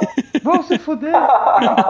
Você, ouvinte de Ilha Bela, por favor, separe um quartinho, então, pra gente poder ir caçar o tesouro do Cavendish. A gente aceita. Sim! Se você for de Ilha Bela, a gente vai ler sua carta. Daí 300 manda. Sua carta. É, daí todo mundo de Ilha Bela pega e fala, né? Tá certo. E por favor, pegue a gente no, com, o seu barco. Se você mora em Ilha Bela e não tem barco, já caiu no meu conceito. Se eu morasse numa ilha, eu teria barco também. E, e pegue a gente do outro lado da balsa, vamos ter que pagar a balsa, que é muito cara, mano. Meu Deus. É, por favor. E deixa a gente ficar na sua casa. Sim, separa um quartinho pra gente. Caraca, a gente não quer nada também, né? Separa um quarto, deixa ficar, né? Pega a gente. Ó, mas se a gente achar o tesouro do Cavendish, a gente divide com ele, ou com ela. Eu ainda quero acrescentar que nem membro da OPEX eu sou e eu tô me convidando pra ir junto, tá? Tô falando pra caramba. É. Ele tá, é, a gente vai. Recebe nós aí. Eu, eu E assim começou a grande era dos podcasters. pago com mapa astral e leitura de tarô. Não, mas a gente tem que levar o Marcos com a gente, porque de vez em quando a gente dá umas caneladas e tal. É bom ter um professor de história junto, sabe? Vai ajudar bastante. Então, obviamente, temos aí uma semelhança grande com o Cavendish e o Thomas Cavendish, porque, né, um é o pirata lindo, né? O capitão dos piratas lindos, e o outro era chamado de corsário elegante, né? Então temos essa semelhança gritante entre os dois aí. Embora, se vocês forem olhar a foto do Cavendish, né? ou A pintura dele, a gente vê que de elegante, mesmo assim, a gente não viu muita coisa, né? O cara tá. Só o cabelo ovelha O dele. cara tá com aqueles panos, aquela toalha, sei lá, um lençol de mesa amarrado no ombro ali, um negócio estranho. Bigodinho ridículo, muito feio, meu Deus do céu. E esse cabelinho, de... nossa senhora, o cabelo não vou nem falar nada, mas. Cabelinho de vovó, né? Assim, é aquela coisa, ninguém que a gente vê esses desenhos, assim, essas pinturas e tudo mais, todos eles pecam um pouco na- no atrativo físico, sabe? Na beleza e tal. Só que ele, ele é chamado de corsário elegante, então a gente tem um hype já, entendeu? Você tem que. Você já vai. É, e tu tem ideia? Tu tem ideia que isso daí foi, tipo, o melhor que conseguiram fazer dele, né? Tem sempre a margem de erro, né? Imagina ele depois de encontrar os brasileiros armados, né? Como é por isso que ele tá só com um pano de mesa aí amarrado. Por que, que tu acha que ele encontrou os brasileiros? Voltou sem nada. Eu tenho que dizer que eu olhei rápido também pra essa pintura e eu achei que ele tava segurando uma tigela e segurando um hashi, tá?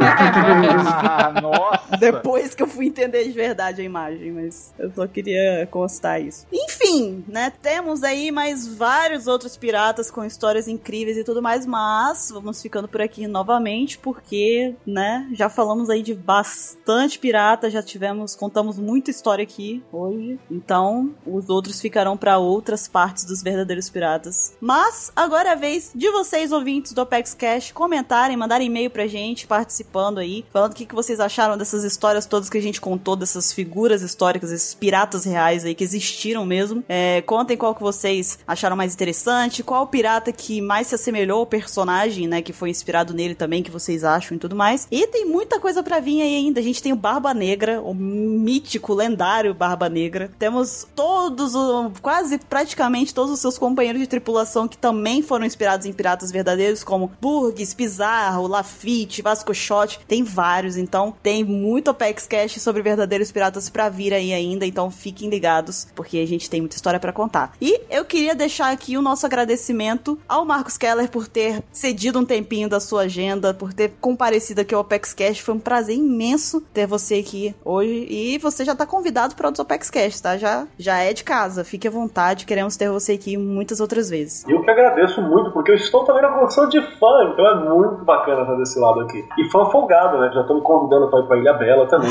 por aí vai. Então, mu- muito obrigado a vocês. Estou me sentindo muito bem recebido, muito bem abraçado aqui. Espero que os ouvintes também gostem. Desculpa qualquer coisa. Tá perdoado. E ó, tá em casa, porque a gente tem o 27 aqui, então tá tudo, tudo é aceito aqui, tá, gente? O que não for aceito, o Caio corta, o Caio censura. Como é assim? A gente que tem que pedir desculpa. Só porque tem eu? que injustice. Eu peguei essa, peguei 27, peguei essa.